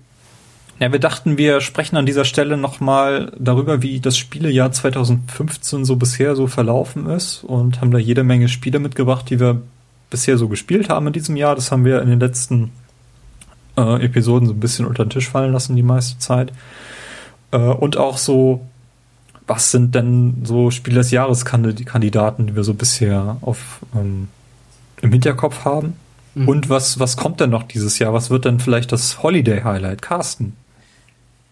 Ähm, ich habe absolut keine Ahnung. Ähm, Also dein persönliches Highlight jetzt. Ähm, also was jetzt noch in, den- im nächsten halben Jahr kommt, sozusagen, ist halt für mich, ähm, worauf ich mich jetzt noch am meisten sozusagen freue, ist halt nur noch die Uncharted Collection. Ähm, ich wüsste jetzt halt so auf Anhieb leider nicht, was noch so erwähnenswertes gegen Ende des Jahres kommt, was halt so, ich sag mal, ähm, nicht schon da gewesen ist. Also es kommt ja auch noch das Assassin's Creed Syndicate, was ich vom Setting her ganz toll finde. Ähm, bleibt aber abzuwarten, ob ich mir das wirklich holen werde, also noch dieses Jahr. Ähm, aber sonst bin ich so, ich weiß jetzt auch nicht, wenn ich eine View zu dem Zeitpunkt schon hätte, wüsste ich halt auch nicht, was da noch so großartiges rauskommt. Also der, Nin- äh, der Nintendo Mario Maker kommt ja jetzt noch, aber der ist ja auch schon nächsten Monat dran. Ähm, und der interessiert mich halt auch eher weniger. Also dieses, das äh, Erstellen von Levels und so interessiert mich halt auch eher weniger. Ich würde ihn halt holen, um irgendwelche erstellten Levels zu spielen. Ähm, aber das ist jetzt halt auch nicht so ein, ja, so ein krasses Teil und sonst. Na, Xen Xenoblade Chronicles X kommt im Dezember, ist äh, Ja, aber bekannt. dafür habe ich keine Zeit. Sprach er, der gerade zum zweiten Mal Witcher spielt. Ja, äh, genau. Ja, ich habe äh, das nochmal nachgerechnet. Ich muss, glaube ich, echt über 200 Stunden Witcher gespielt haben bisher. Also für einen Durchlauf. Ähm, und jetzt bin ich auf ähm, Platin-Trophäenjagd. Muss Also es, muss stelle es ich dafür fest, nochmal durchspielen. äh, Witcher 3 ist für dich ein ganz klarer Kandidat für das Spiel des Jahres. Ja. Also ich, es steht bei mir oben auf der Eins. Ich denke nicht, dass da noch ähm, irgendwas kommt, was das darunter wirft. Ich hatte einfach unfassbar viel Spaß mit diesem Spiel. Und äh, ich glaube nicht, dass das da vom Thron gestoßen werden kann. Also ich freue mich jetzt natürlich, wo wir jetzt auch gerade dabei sind, das wird ja wahrscheinlich auch noch äh, eine recht lange Zeit einnehmen. Ähm, die letzten beiden Episoden von Tales, of the, äh, Tales from the Borderlands. Das wird ja irgendwann bestimmt auch vielleicht im Oktober oder so abgeschlossen sein. Äh, wenn das mit den Release, äh, Episoden-Releases so weitergeht. Wenn nicht sogar noch später. Ähm, aber das macht mir bisher auch sehr viel Spaß. Aber sonst, weiß nicht, kommt noch irgendwas Großartiges dieses Jahr? Wie ist das denn Fallout bei dir? Fallout 4 Ja, gut. ist äh, das Highlight, äh, das, das unangefochtene Highlight äh, der dir, ja. diesjährigen Holiday Season für mich. 10. November ist äh, dick eingekreuzt in meinem Kalender. ähm, ja, also das wird auf jeden Fall bei mir Day One in der Konsole landen. Ähm, ich habe es noch nicht vorbestellt. Ich bin auch kein generell kein Freund von Vorbestellungen. Ähm, aber das Spiel wird auf jeden Fall vom ersten Tag an bei mir gespielt werden. Ähm, zeitgleich kommt ja auf der, zumindest auf der Xbox One, Tomb Raider. Mhm. Ähm, das ist jetzt für ein Jahr später auf der PS4 angekündigt worden. Hatte ich ja vorher gesagt. Mhm, Im E3-Cast. Ja. Jetzt, du sehr jetzt- weitsichtig. nee, das war ja so ein, so ein äh, Insider-Leak irgendwie. Jetzt bleibt nur noch abzuwarten, ob das mit dem Preis auch noch stimmt. Oder ob, Ja, der Preis ist jetzt mal egal. Ähm, oder ob da schon irgendwie bei der PlayStation 4-Version, ob das dann auch wieder so eine Definitive Edition wird, wo dann auch das, davon kannst du allerdings ausgehen, dass sie von, vom, von Beginn an quasi die Komplettversion dann bringen werden. Mhm. Also äh, mit allem, was zu dem Zeitpunkt quasi raus ist. Wenn da irgendwelche DLCs und so sind. Ja.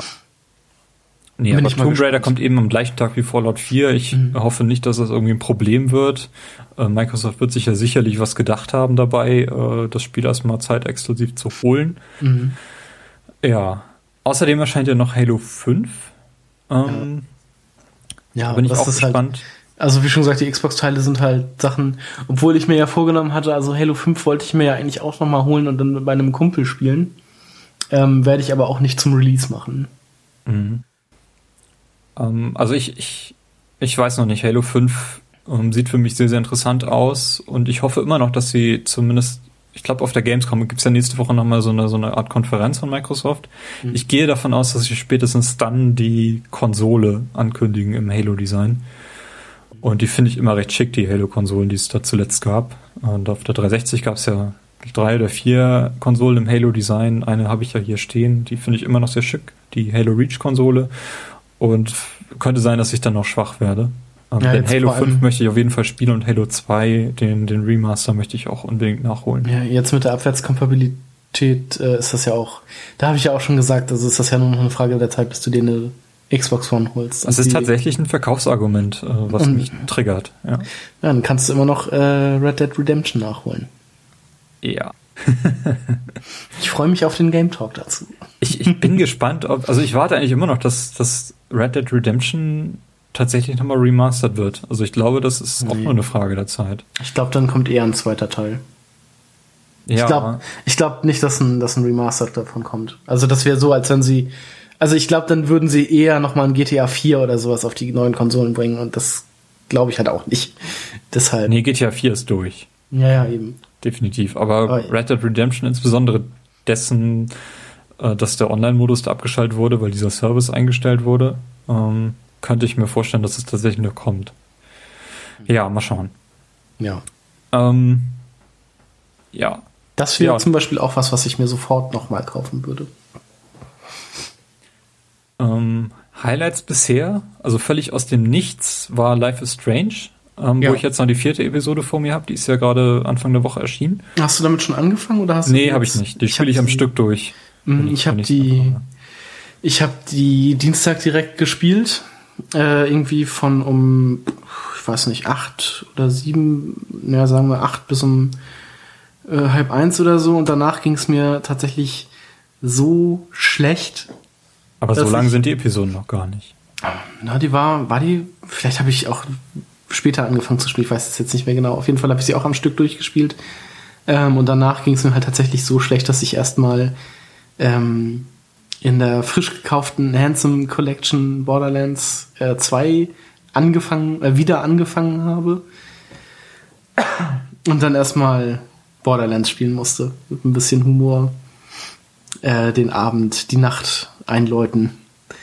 Also Life is Strange, da bin ich jetzt echt mal auf das Ende gespannt. Das wird ein ganz großer Kracher. Ja, also es, es kam für mich so quasi aus dem Nichts. Mhm. Ähm, ich habe das auch relativ lange warten lassen. Ich glaube, ich habe erst angefangen damit, als die zweite Episode schon da war. Mhm. Und die dann noch relativ schnell an zwei Wochen hintereinander gespielt. Und ähm, ja, also die, die, Entwicklung, die dieses Spiel macht, das ist unglaublich. Und was, mhm. da, was da mittlerweile erzählt wird, man wird so tief in die Geschichte reingezogen. Das ist, mhm. das ist der absolute Wahnsinn. Ähm, hat mich völlig von den Socken gehauen. Ähm, Finde ich absolut ganz, ganz grandios. Mhm. Und das andere episodische Spiel, äh, was ich jetzt auch nur kurz anreißen möchte, weil das noch am Laufen ist, ist äh, Game of Thrones von Telltale, ähm, was ein wahnsinnig hohes Niveau hat, über alle Episoden hinweg. Da gibt's ähm, bisher sind vier Episoden erschienen, nee, fünf. Die fünf habe ich noch nicht gespielt. Sechs werden es insgesamt. Ähm, das Niveau ist durch die Bank absolut top. Und äh, man hat wirklich das Gefühl, einen Teil von Game of Thrones zu spielen und den noch selber steuern zu können. Also es sind wirklich wahnsinnig coole Entscheidungen, die da gefällt werden müssen. Ähm, ich find, bin absolut begeistert von diesem Spiel. Es ist fast besser als The Walking Dead. Wirklich wahr. Ähm, kann man auch spielen, also wenn man die Serie spielt, das spielt parallel zur Serie. Ähm, von der dritten bis zur fünften Staffel spielt das, ja, glaube ich. Ja. Also es fängt ähm, am Ende von der dritten Staffel an, ich glaube in der neunten Episode. Mhm. Und geht dann relativ schnell in die vierte Staffel hinein. Ja. ja, also bin ich wirklich überrascht, wie, wie gut dieses Spiel von Telltale geworden ist. Mhm. Ähm, wo wir nochmal zurück zu meinen, äh, das ist mir gerade nämlich gerade äh, eingefallen, äh, zu den Holiday Highlights, äh, Star Wars Battlefront kommt ja dieses Jahr auch noch. Das könnte, also das könnte tatsächlich noch so ein Day One Buy werden. Also da bin ich, da bin ich nochmal gespannt drauf. Ja, da, das würde ich mir dann mal anschauen. Also ich glaube, ich werde es mir nicht kaufen, jedenfalls nicht zu Anfang. Mhm. Ähm, aber ich denke, das, das könnte so, so altes, cooles Battlefield-Feeling wieder zurückbringen. Und für mich wäre es halt auch nur so eine Sache für ein Couch-Koop. Ja. Ja, und das dritte Spiel, was mich dieses Jahr überrascht hat, ist äh, Splatoon auf der Wii U. Ähm, neue IP von Nintendo, von dem Nintendo Junior Team. Oder Miyamoto Junior Team, ich weiß gar nicht, wie die sich nennen. Mhm, weil es einfach ein Shooter ist, äh, der so ganz anders ist als, als alle anderen Shooter. Also es ist ein Multiplayer-Shooter auf der Wii U. Ähm, indem man eben mit Farben arbeitet. Also man kann zwar Gegner abschießen, aber das Spiel wird eigentlich nur darum, dadurch entschieden, eine Partie wird nur dadurch entschieden, welches Team mehr Prozent der Levelfläche mit der eigenen Farbe abgedeckt hat. Mhm. Und da gibt's sehr, sehr coole Waffen, mit denen man das machen kann. Es gibt äh, Pinsel, es gibt Farbrolle, es gibt Farbkanonen und Farb ähm, Snipergewehre, die da aber relativ wenig Farbe immer benetzen, dafür gut gegen Gegner sind, die dann vielleicht gerade da am, am Rummalen sind. Ähm, was ich sehr interessant finde, ist, wie der Multiplayer aufgebaut ist. Und zwar, wenn du das Spiel startest, wird so eine kleine ähm, quasi Nachrichtensendung gestartet, mhm. äh, moderiert, die dann sagt, welche Karten gerade aktiv sind. Und diese werden noch relativ, äh, die werden auch äh, relativ zügig durchgeschaltet, so dass man dann aber man kann sich eben dann nur auf diesen Karten, das sind glaube ich immer maximal zwei, die gleichzeitig. Genau, ist das, ist das nicht immer so, dass es immer nur zwei Karten pro Woche sind und die dann halt immer durchschalten? Nee, ich glaube, die werden täglich gewechselt. Okay. Täglich oder also, äh, mehrmals am Tag. Ich weiß das jetzt nicht genau, wie das ist, weil ich ja nie den ganzen Tag spiele. Mhm. Ähm, aber es sind halt immer nur die ein oder zwei Karten eben zur Auswahl und nur auf den Karten wird gespielt. Und dadurch schafft man jetzt auch eben diese Plattform Wii U, wo jetzt nicht so viele Spieler gleichzeitig online sind wie bei Halo, ähm, trotzdem um gutes Matchmaking hinzubekommen. Mhm. Um, also das ist eine ganz gute Maßnahme. Die, die andere Maßnahme ist eben, dass ähm, fast wöchentlich neue Waffen und neue Maps freigeschaltet werden, ähm, so dass dieses Port, diese, diese, dieses Portfolio ganz langsam wächst. Ähm, dieser Umfang, ohne dass man da irgendwas für zahlen muss. Und ähm, das, das funktioniert ganz wunderbar. Der, der Multiplayer hat relativ wenig Probleme, funktioniert ganz, ganz flott. Problem ist halt, es gibt kein ähm, Chat. Mhm. Also man wird damit irgendwelchen Leuten zusammengewürfelt. Ich glaube, das letzte Update hat auch gemacht, dass man Partygruppen bilden kann. Also private Gruppen. Das ging vorher nicht. Ähm, ja, ist aber ganz cool. Es gibt äh, bis Level 10 kann man nur in normalen Lobbys quasi spielen. Ähm, danach wird erst dieser Ranked-Modus freigeschaltet. Das ist ein ganz anderer Modus, den man da spielt. Und ähm, die dritte Multiplayer-Möglichkeit ist eben Koop, also Couch-Koop. Äh, Quatsch, nicht Couch-Koop, sondern Couch-Multiplayer. Einer spielt auf dem Gamepad, der andere auf dem Fernseher. Ähm, was ein bisschen schwierig ist, weil der muss dann den Pro-Controller nehmen oder ähm, den Classic-Controller, die keinen ähm, Bewegungssensor eingebaut haben. Denn das funkt, das wird ganz, äh, ganz sehr gut, äh, ganz gut in die, in die Steuerung eben integriert, um besser zielen zu können. Also das funktioniert wirklich fantastisch. Mhm. Hätte ich nicht gedacht. Das ist auch so ein, so ein Aushängeschild von diesem Splatoon, dass die Steuerung mit dem Gamepad wirklich absolut hervorragend ist. Ähm, ja. Und das ist dann eben noch so ein anderer Spielmodus, wo man so Ballons abschießen muss. Muss ich mir mal angucken bei dir, weil mir sagt es ja momentan, also ich habe da so überhaupt kein Interesse an diesem Spiel. Das ja, also ich habe das von Benny mal zu. gespielt, der hat das einfach mal mitgebracht und wir haben das gespielt und ich war sofort hin und weg davon, ähm, mhm. weil das wirklich so extrem motivierend ist. Ähm, man ist sofort drin, die Steuerung ist intuitiv. Ähm, das Gamepad wird genutzt, um die Karte anzuzeigen, so dass man relativ schnell mit einem kurzen Blick abschätzen kann, welche Gruppe gerade oder welches Team gerade im Hintertreffen ist, äh, weil man sofort halt sieht, oh, die ganze Karte ist pink und ich bin gelb, das ist jetzt vielleicht nicht so gut. Also das Gamepad macht durchaus auch Sinn an, an dieser Stelle und ähm, ja, Splatoon ist so ein kleiner Überraschungshit, ist ein relativ günstiges Spiel, äh, sollte man sich mal anschauen. So, wir sind jetzt schon mittendrin, in was wir zuletzt gespielt haben. Sozusagen, ja. Sozusagen. genau.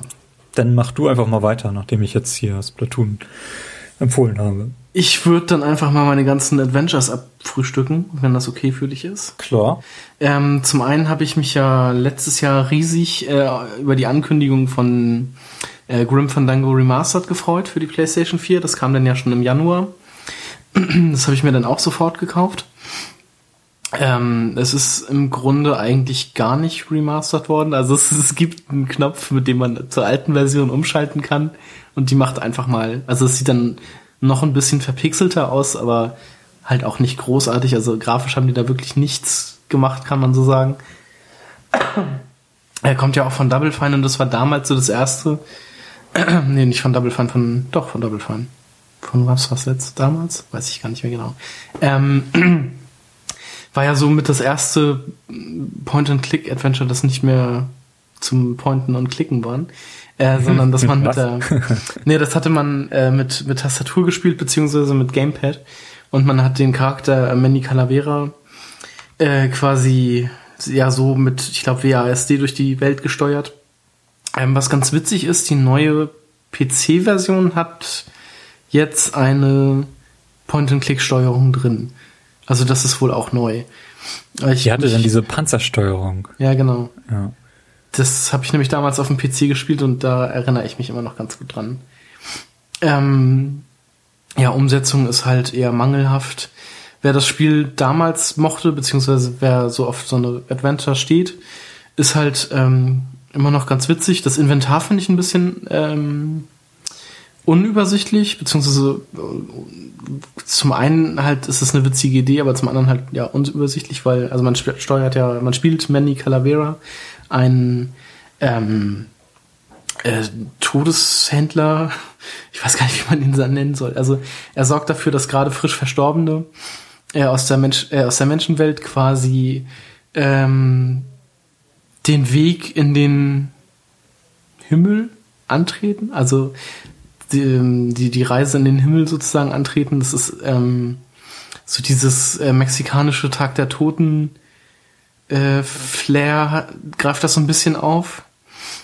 Ähm, ja, und also das Inventar ist halt so, dass man in die Jackentasche guckt und er dann halt immer äh, die, die Gegenstände quasi so aus seiner Innentasche holt und sie dann halt in die Kamera zeigt und das halt in so einer Nahaufnahme, dass halt nicht so gut zu erkennen ist und man sich ewig durch dieses Inventar durchklickt, äh, steuert. Ähm, ja, aber an sich finde ich, ist das ein ganz, ganz cooles Spiel. Also wer halt Spaß an Adventure hat, kann da gerne mal reingucken.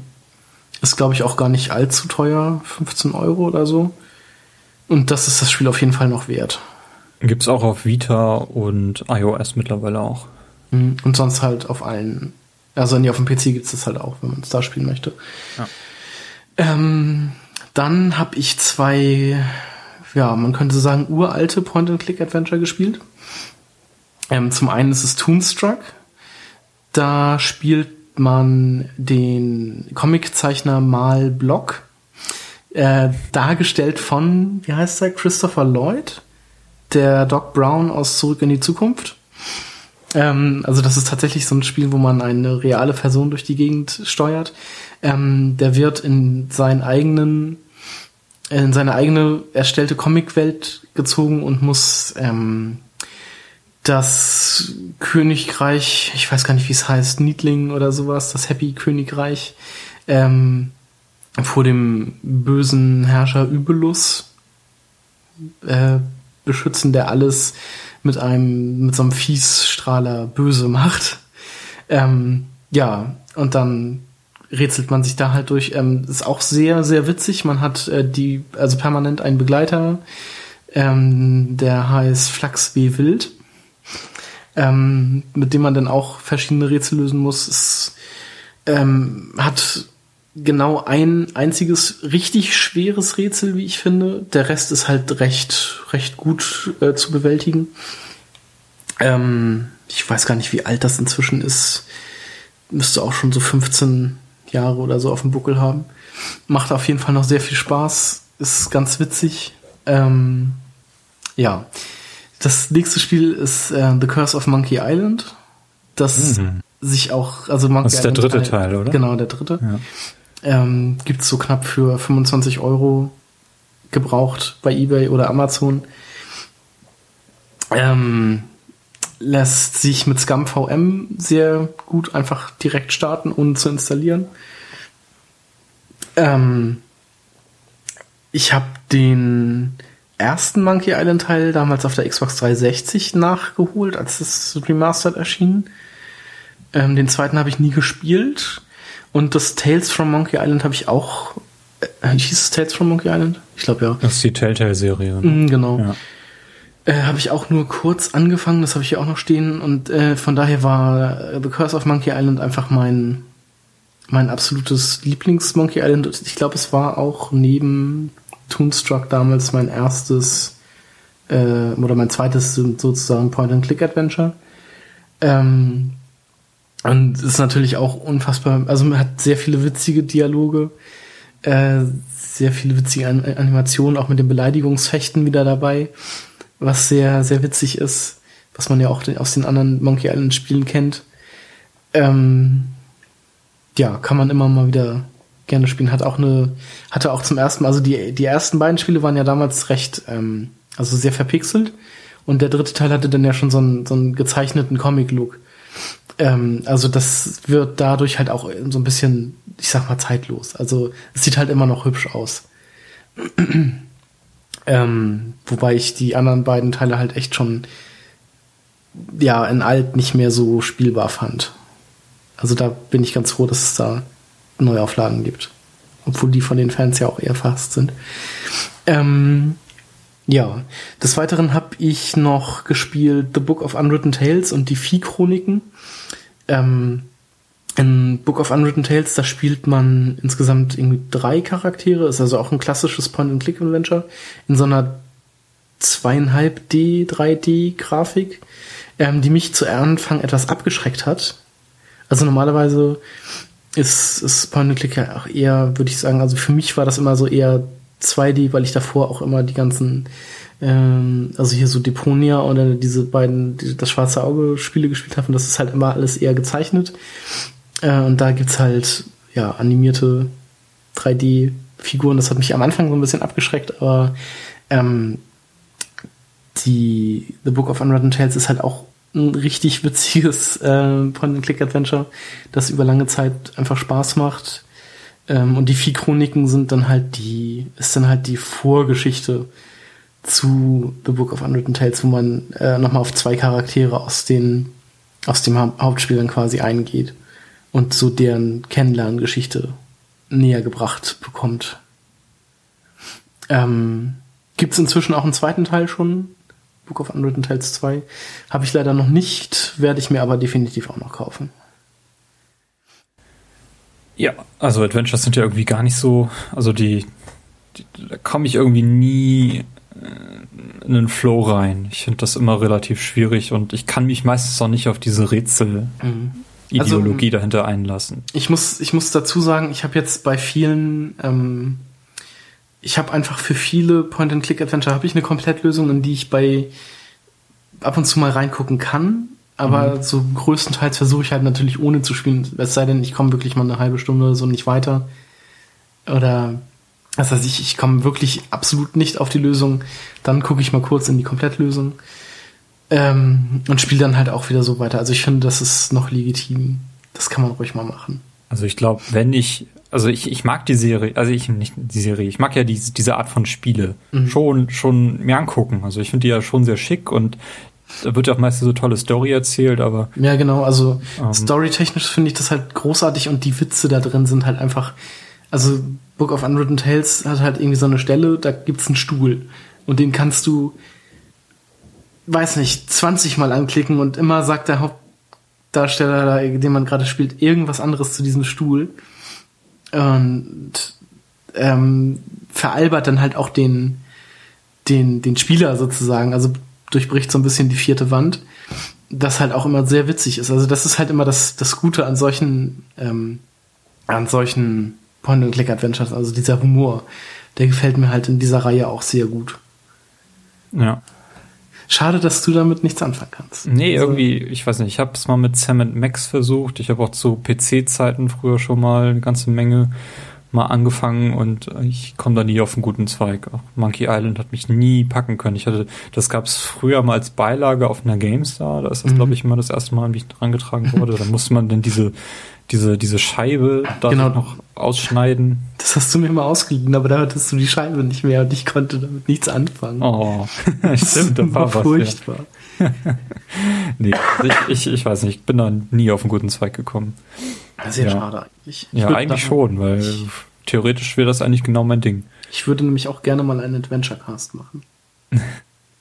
Vielleicht ist ja vielleicht jemanden suchen. Ja, vielleicht ist ja unter unser, unseren Hörern jemand, der Lust auf einen Point-and-Click-Adventure-Cast hätte.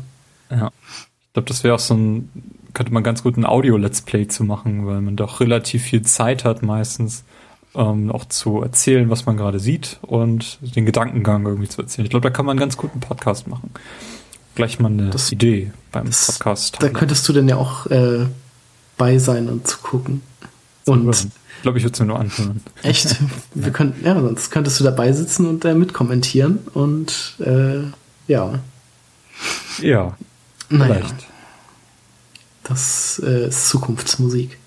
Ja, okay. Ähm, ja, was ich ganz aktuell spiele seit äh, zwei oder drei Tagen, ähm, ist God of War 3 Remastered für mhm. die PS4. Ist auch, äh, glaube ich, vor zwei Wochen erst rausgekommen. Noch nicht mal, ähm, glaube ich, oder?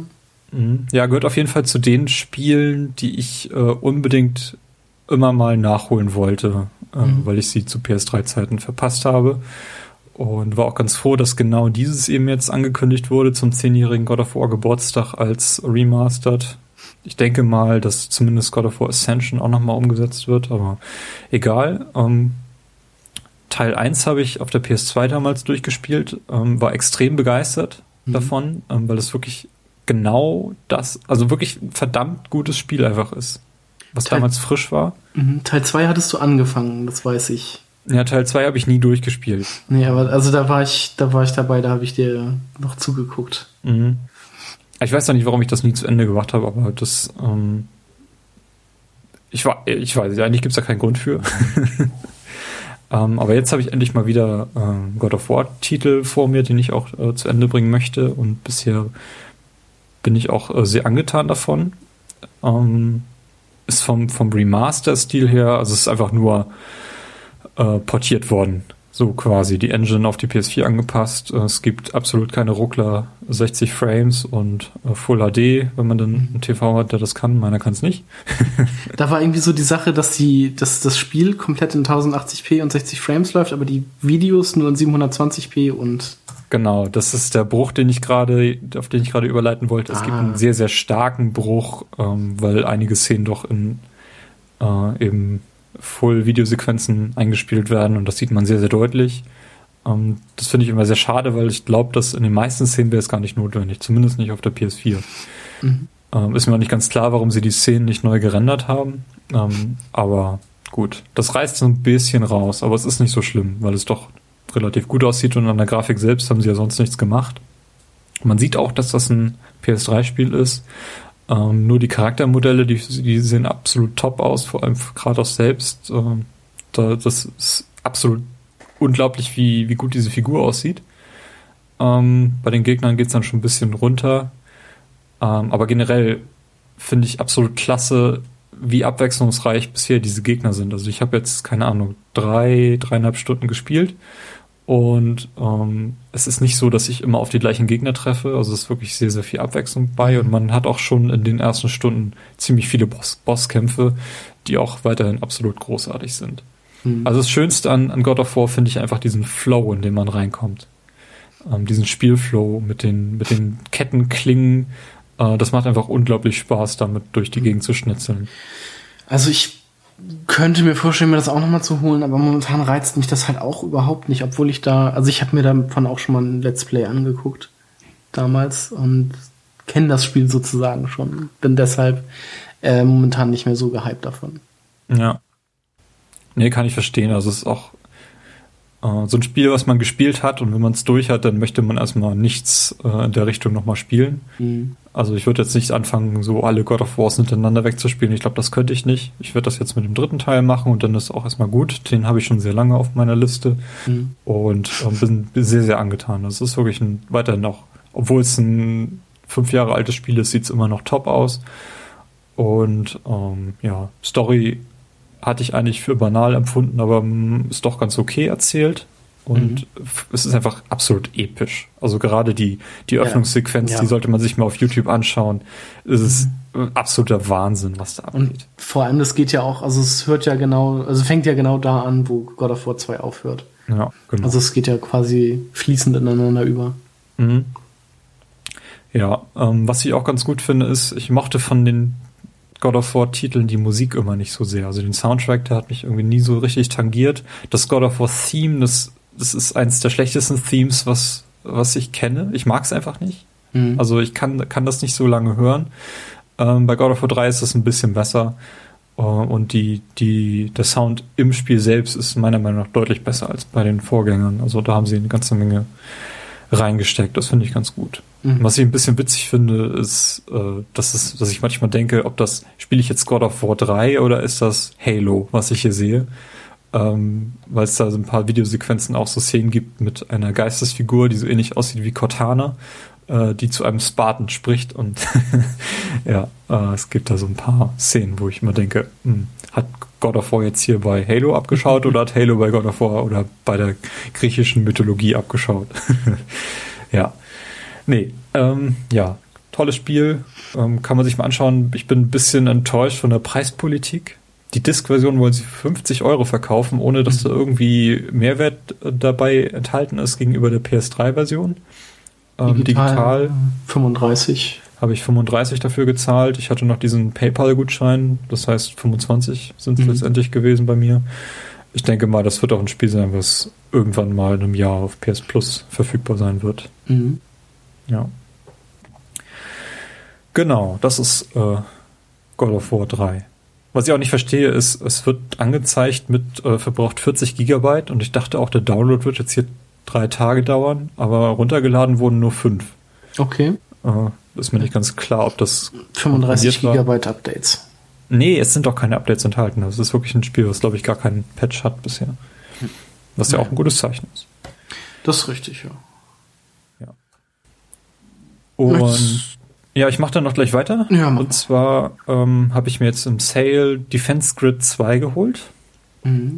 Ähm, das ist ein Tower Defense Spiel, dessen ersten Teil ich damals schon auf der Xbox 360 ganz großartig finde. Es ist, glaube ich, von allen Tower Defense Spielen, die ich bisher so gespielt habe, und das sind eine ganze Menge, ist das, ist Defense Grid das, was ich am liebsten gespielt habe.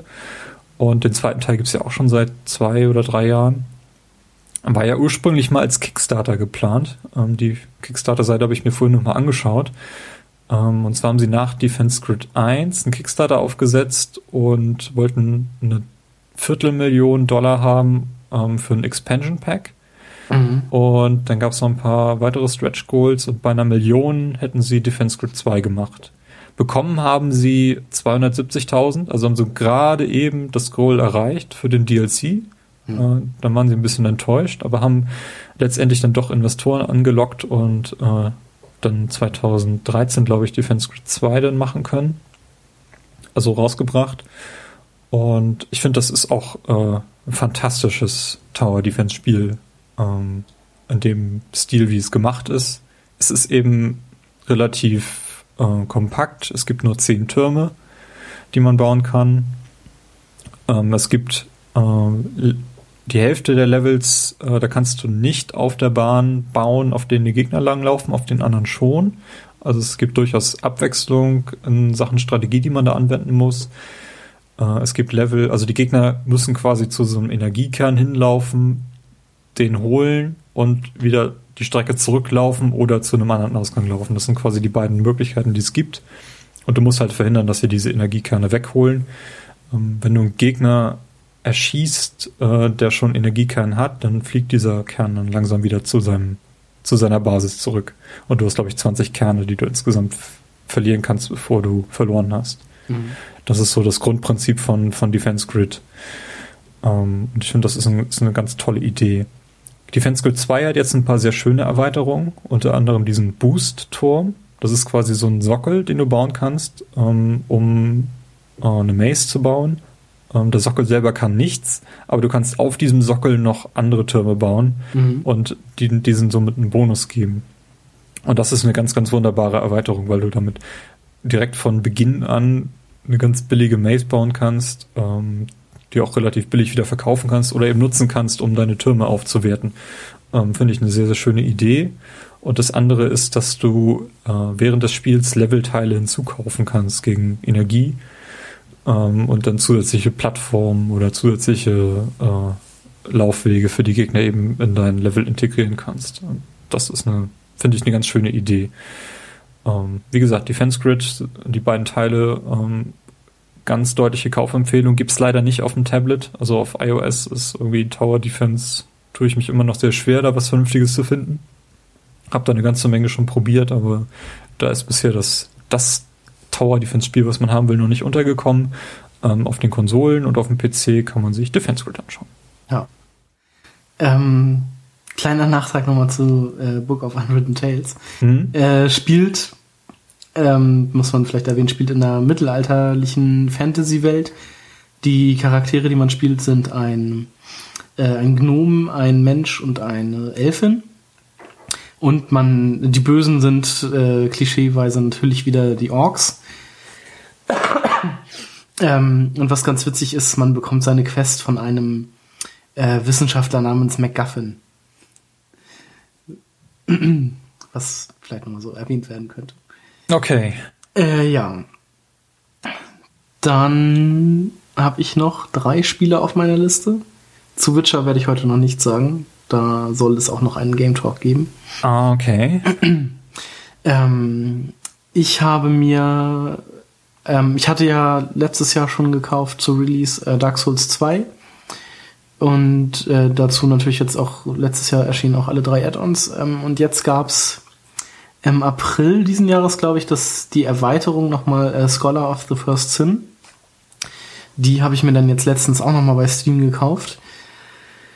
Ähm, ja, kurze Geschichte dazu konnte ich nicht spielen, weil mein, äh, weil ich auf meinem 64-Bit-System eigentlich oder meinem 64-Bit-fähigen System nur eine 32-Bit äh, Betriebssystem installiert hatte und irgendwie braucht das, glaube ich, das Spiel 64 64-Bit Betriebssystem.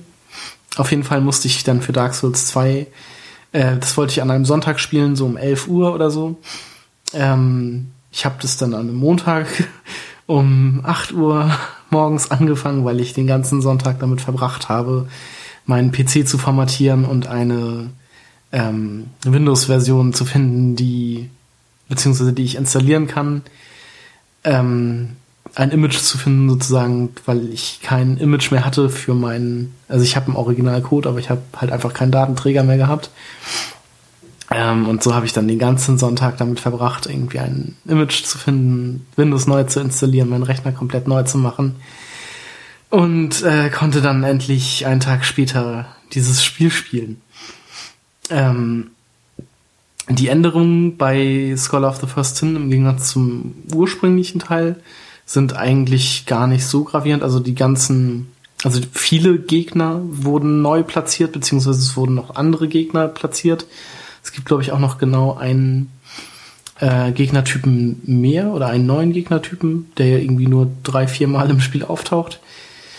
Ähm, ich finde, es ist noch mal ein Stück einfacher geworden. Also Dark Souls 2 war ja im Vergleich zu Dark Souls 1 schon einfacher, aber ich finde jetzt durch dieses Add-on ist es noch mal einen kleinen Ticken einfacher geworden. Ähm,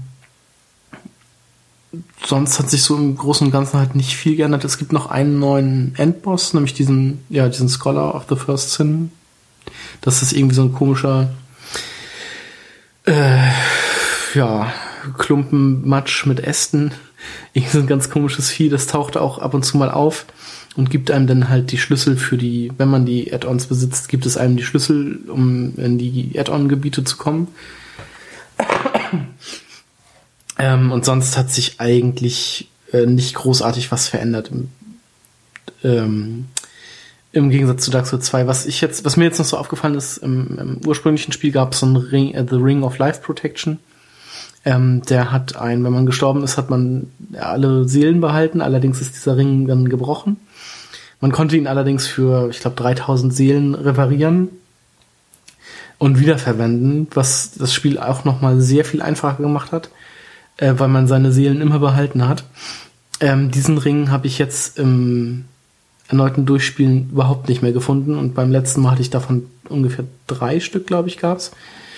Ähm, den Ring gibt's jetzt halt irgendwie komplett nicht mehr, was natürlich auch nochmal so ein bisschen äh, ja die Schwierigkeit dann wieder dadurch erhöht, wenn man diesen Ring auch früher benutzt hat, so wie ich. Ähm, ja, aber sonst bleibt eigentlich vieles beim Alten, bis halt auf neue Gegnerpositionen. Also ganz am Anfang läuft zum Beispiel in dem Forest of the Fallen Giants, heißt es glaube ich, läuft halt auch schon so ein Troll rum oder so ein, so ein Zyklop-Troll, der einen dann auch schon angreift äh, den man aber auch ganz gut ähm, umgehen kann. Und sonst diese ganzen Heide Knights, die überall auf dem ähm, auf der auf, in den Levels waren, die sind jetzt alle, alle tatsächlich nur noch an dem Heide Tower of Flames.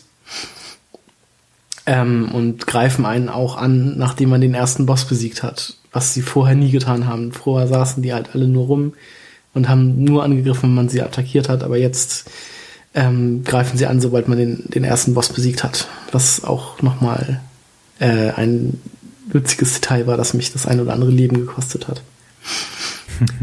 ähm, mir gefiel das Addon, also das Spiel mit dem Addon allerdings tatsächlich besser als äh, das frühere Spiel. Wobei man sagen muss, dass äh, zum Schluss hin sind sie da vielleicht auch ein bisschen faul geworden, weil die letzten Level sind quasi, da haben sie nicht mehr so viel an den, bei anderen Gegnern getan, gemacht. Das ist irgendwie noch genauso, wie es, wie es vorher war. Was ich so ein bisschen schade finde.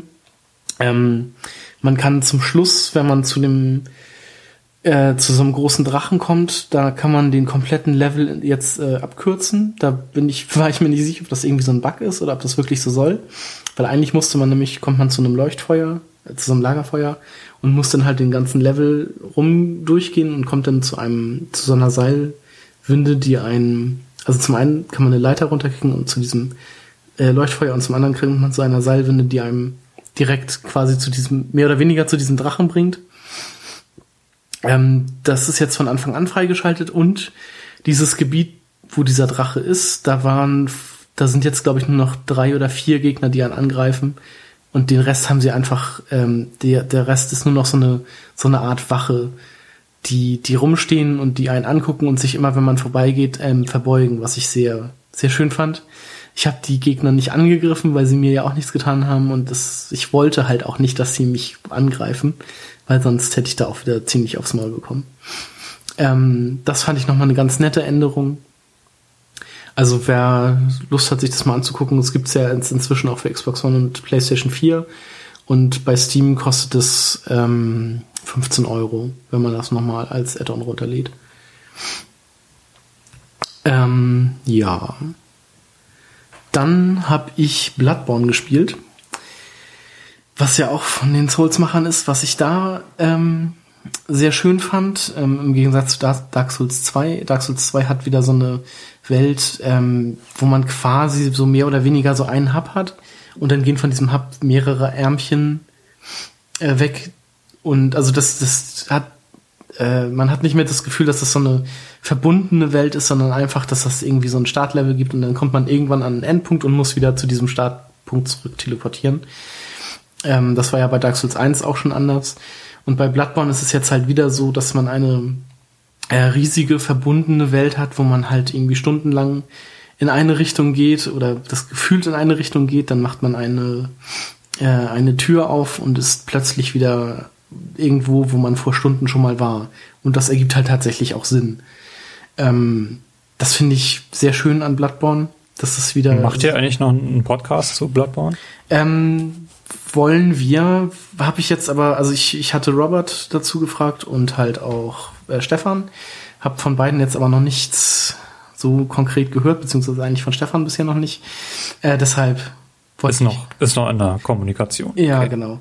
Ähm, deshalb wollte ich das jetzt mal ganz kurz anreißen. Also mhm. größte Änderung zu zu Dark Souls ist halt, es gibt ähm, sozusagen kein kein ähm, Equip Load mehr. Man spielt ein und man spielt halt ähm, mit einer Pistole und einem Sch einer Einhandwaffe, die bei Bedarf, also so trickmäßig in eine Zweihandwaffe umgebaut werden kann. Ähm, man blockt nicht mehr, sondern man kann die Attacken von Gegnern mit dieser Pistole oder dem Gewehr, je nachdem, was man hat, ähm, kontern. Also sobald man angegriffen wird, sobald der Gegner zum, zum Schlag ausholt, kann man auf ihn schießen, was ihn halt äh, stunt und dann kann man ihn halt angreifen. Ähm, des Weiteren ist es so, wenn man Energie verliert, gibt es die Möglichkeit durch schnelle Angriffe den, die Energie zu einem gewissen Teil wieder, äh, wieder aufzufüllen. Ähm, und also man muss, man muss sein, sein Spielverhalten halt sehr stark auf dieses, dieses, äh, das anpassen, weil man ist ähm, halt sehr ungeschützt, man muss sehr viel ausweichen äh, man hat halt kein Schild mehr, mit dem man blocken kann, sondern muss halt ähm, ja den Attacken ausweichen und angreifen oder halt dieses diesen Skill mit der Pistole meistern und dann halt immer kontern, was ich leider nicht so gut kann. Deshalb immer weiterhin ausweichen und draufschlagen. Ähm, was mich am Anfang so ein bisschen abgeschreckt hat, das Spiel spielt komplett bei Nacht. Also das, das ist halt eine Nacht, in der man das, das spielt. Und ähm, da hatte ich so die Angst, dass sich das von den Gebieten her auch nicht so ähm, abwechselt, sondern dass man immer nur in dieser einen Stadt ist. Das ist nicht so. Also man ist halt in mehreren Teilen von diesem, von dieser Stadt Janem heißt die. Ähm, dann gibt's noch so eine Art ähm, Resident Evil 4 Stadt, äh, nicht Stadt, sondern so ein, so ein Ort, so ein kleines Dorf. Also es sieht sehr nach Resident Evil 4 aus. Es gibt noch einen Wald der ziemlich scheiße ist. Ähm, und noch so eine alte äh, Universität, was ich sehr, sehr schön fand. Also vom, vom Leveldesign ist das doch schon sehr abwechslungsreich. Ähm, ja. Bloodborne. Bloodborne. Ist aber PlayStation 4 exklusiv. Ja, ist das denn auf deiner Liste? Ähm, es ist im Vergleich zu, zu Witcher. Es ist nur noch Platz 3 auf meiner Liste der Titel 2015. Okay. Ähm, also definitiv kein Spiel des Jahres, obwohl es, es ist, nicht so schlecht ist. Nein, das ist sehr gut, aber ähm, für mich kommt halt so rein storymäßig äh, ein, ein Life is Strange noch davor. und davor rein spielerisch und storymäßig halt der Witcher. Und also Bloodborne ist ein schönes Spiel, wenn man ähm, wenn man ähm, Dark Souls mag, dann wird man auch mit äh, Bloodborne gut klarkommen. Also es ist schon eine, schon eine Umgewöhnung am Anfang, weil man halt quasi so einen Dexterity-Charakter spielt, ähm, weil man halt also so schnell agieren muss und sehr viel ausweicht und so. Ähm, es, es, gibt zum Glück dieses Equip-Load nicht mehr. Das heißt, man hat immer die gleiche Art von Rolle, die man macht. Also es gibt keine Fat Roll oder sowas.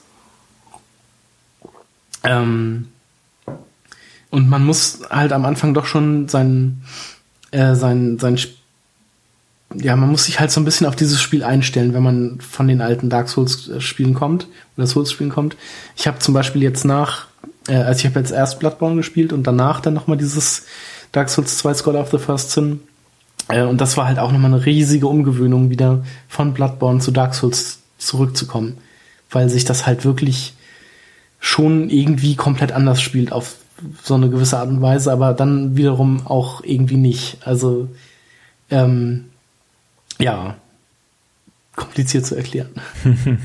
aber also es, es macht halt von der Steuerung her schon was eigenes und es ist, funktioniert auch sehr gut, wie ich finde. Ja. Genau. So viel zu Bloodborne. Sehr schön. ähm, ja, man sieht auch schon, dass, dass unsere Spielpräferenzen diesmal ganz schön weit auseinander liegen. Ähm, du mit deiner Vorliebe für Adventures und die äh, Souls-Reihe und mhm. äh, Ableger und ähm, ich dann doch hier eher mit. Ich komme gleich nur gleich noch zu Rennspielen und ähm, ja, anderen Sachen, als du sie eigentlich bevorzugst. Mhm. Ja, ich habe mir ähm, einen meiner absoluten Lieblingsklassiker nochmal nachgeholt, nein, nicht nachgeholt, zum, keine Ahnung, 10., 15. Mal nochmal gespielt, und zwar Super Mario 64. Mhm. Gibt's ja jetzt als äh, Virtual Console auf der Wii U seit einiger Zeit. Und ich wollte mir mal anschauen, wie die das ähm, da raufgebracht haben. Ähm, ist interessanterweise das erste Spiel, was ich komplett nur auf dem Gamepad gespielt habe, weil das mhm. eben von der Grafik her, von der Auflösung sich total anbietet. Mhm. Passt auch wunderbar darauf, ähm, füllt das ganz gut aus. Ähm, ist aber sonst eins zu eins geblieben. Es ist ein reiner, eine reine Emulation, die da stattfindet. Mhm. Also es ist ähm, ganz normal ein Virtual Console Titel. Genau, ist ganz normal Virtual Console ähm, mit der Schwierigkeit eben, dass äh, zu wenig Knöpfe da sind, um den C, um die C-Knöpfe eben zu simulieren. Deswegen wird es auf den zweiten Stick gelegt. Und da hätte man meiner Meinung nach unbedingt eine Anpassung machen müssen. Da, denn die Kamerasteuerung von Mario 64, die funktioniert heutzutage einfach nicht mehr. Ähm, das ging damals ganz gut, ähm, so als erstes 3D-Spiel überhaupt, äh, was so in der Richtung halt groß aufgetrumpft ist. Mit der Kamerasteuerung als äh, eben 3D-Element funktioniert heute einfach nicht mehr. Also man hätte wirklich da eine, eine freie drehbare Kamera auf den, auf den Stick noch bauen müssen, so wie es wie es beim Majora's Mask auf dem 3DS gemacht haben. Mhm. Das funktioniert fantastisch dort mit dem zweiten Stick und genau das hätten sie hier auch machen müssen. Das finde ich ein bisschen schade, dass sie die Arbeit nicht gemacht haben. Naja, aber es ist halt doch auch nur das alte Spiel auf einem Emulator auf der ja, und kein. Das ist halt das Problem. Es ist halt kein Remake oder Remastered. Es ist halt ja. einfach nur, hier habt ihr das Spiel nochmal auf 10 Euro bitte, danke.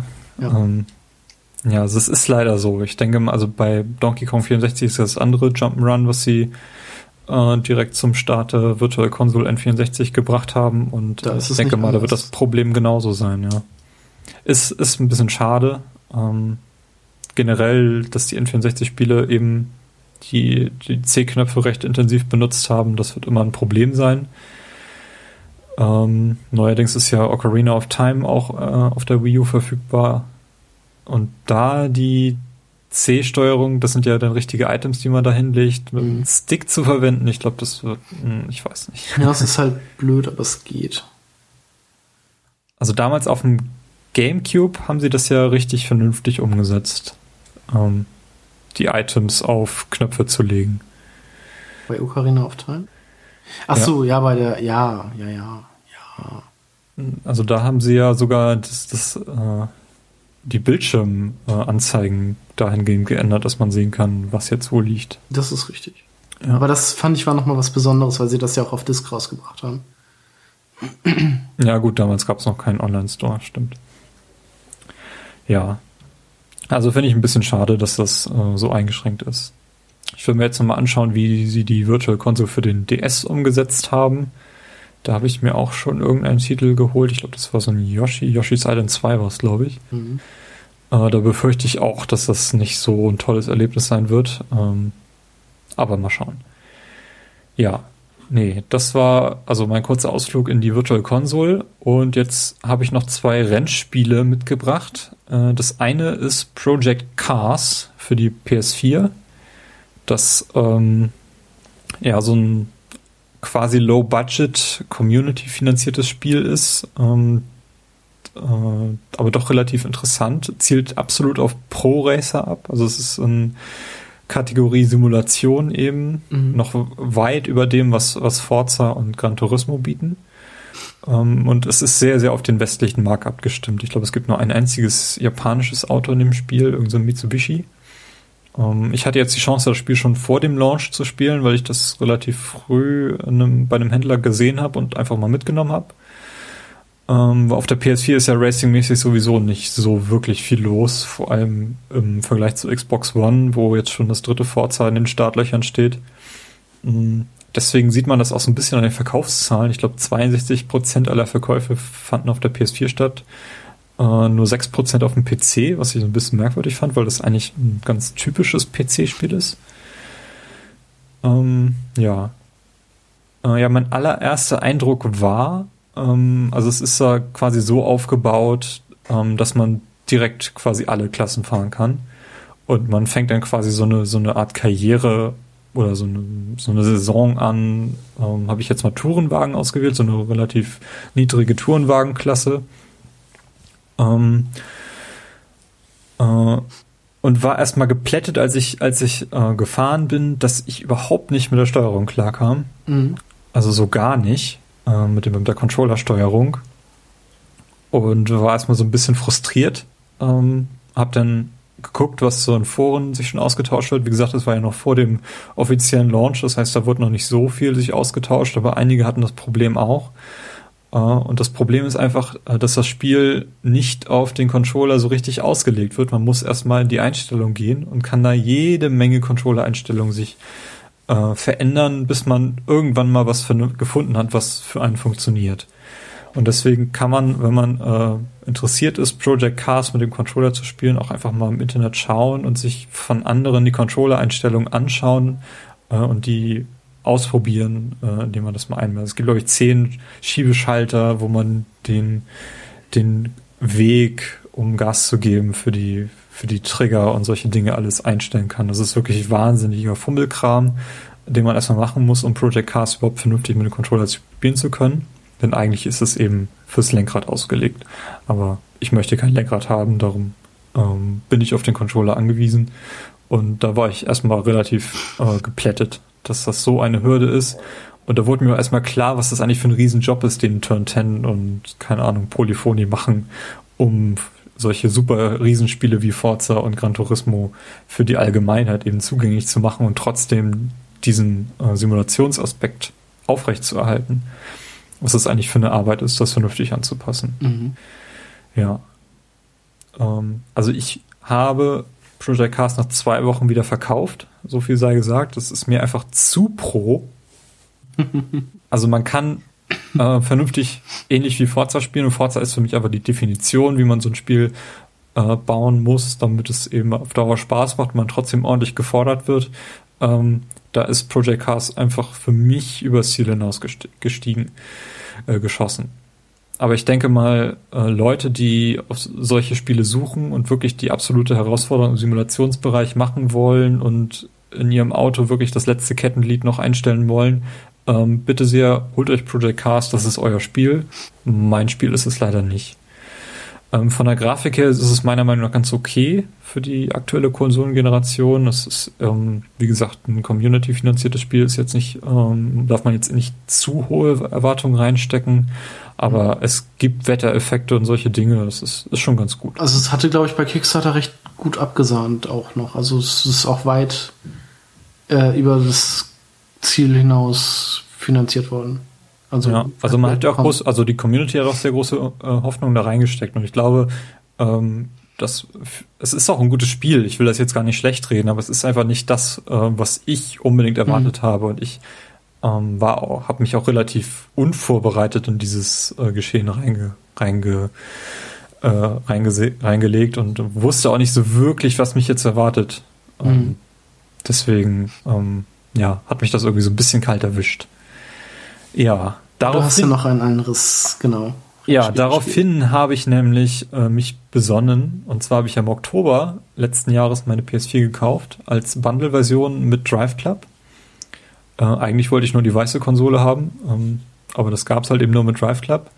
Habe ich noch nie gespielt, bis ähm, eben nach meinem Ausflug mit äh, Project Cars und da habe ich Drive Club einfach mal eingelegt. Ja, und war wirklich wahnsinnig überrascht, wie ausgewogen das Spiel mittlerweile ist. Es hat ja relativ viel Kritik abbekommen am Anfang und die PS Plus Version, die ist ja jetzt gerade erst rausgekommen. Mhm. Ähm, die ist ja auch nie gekommen, ähm, die ganze Zeit. Es gab Serverprobleme ohne Ende.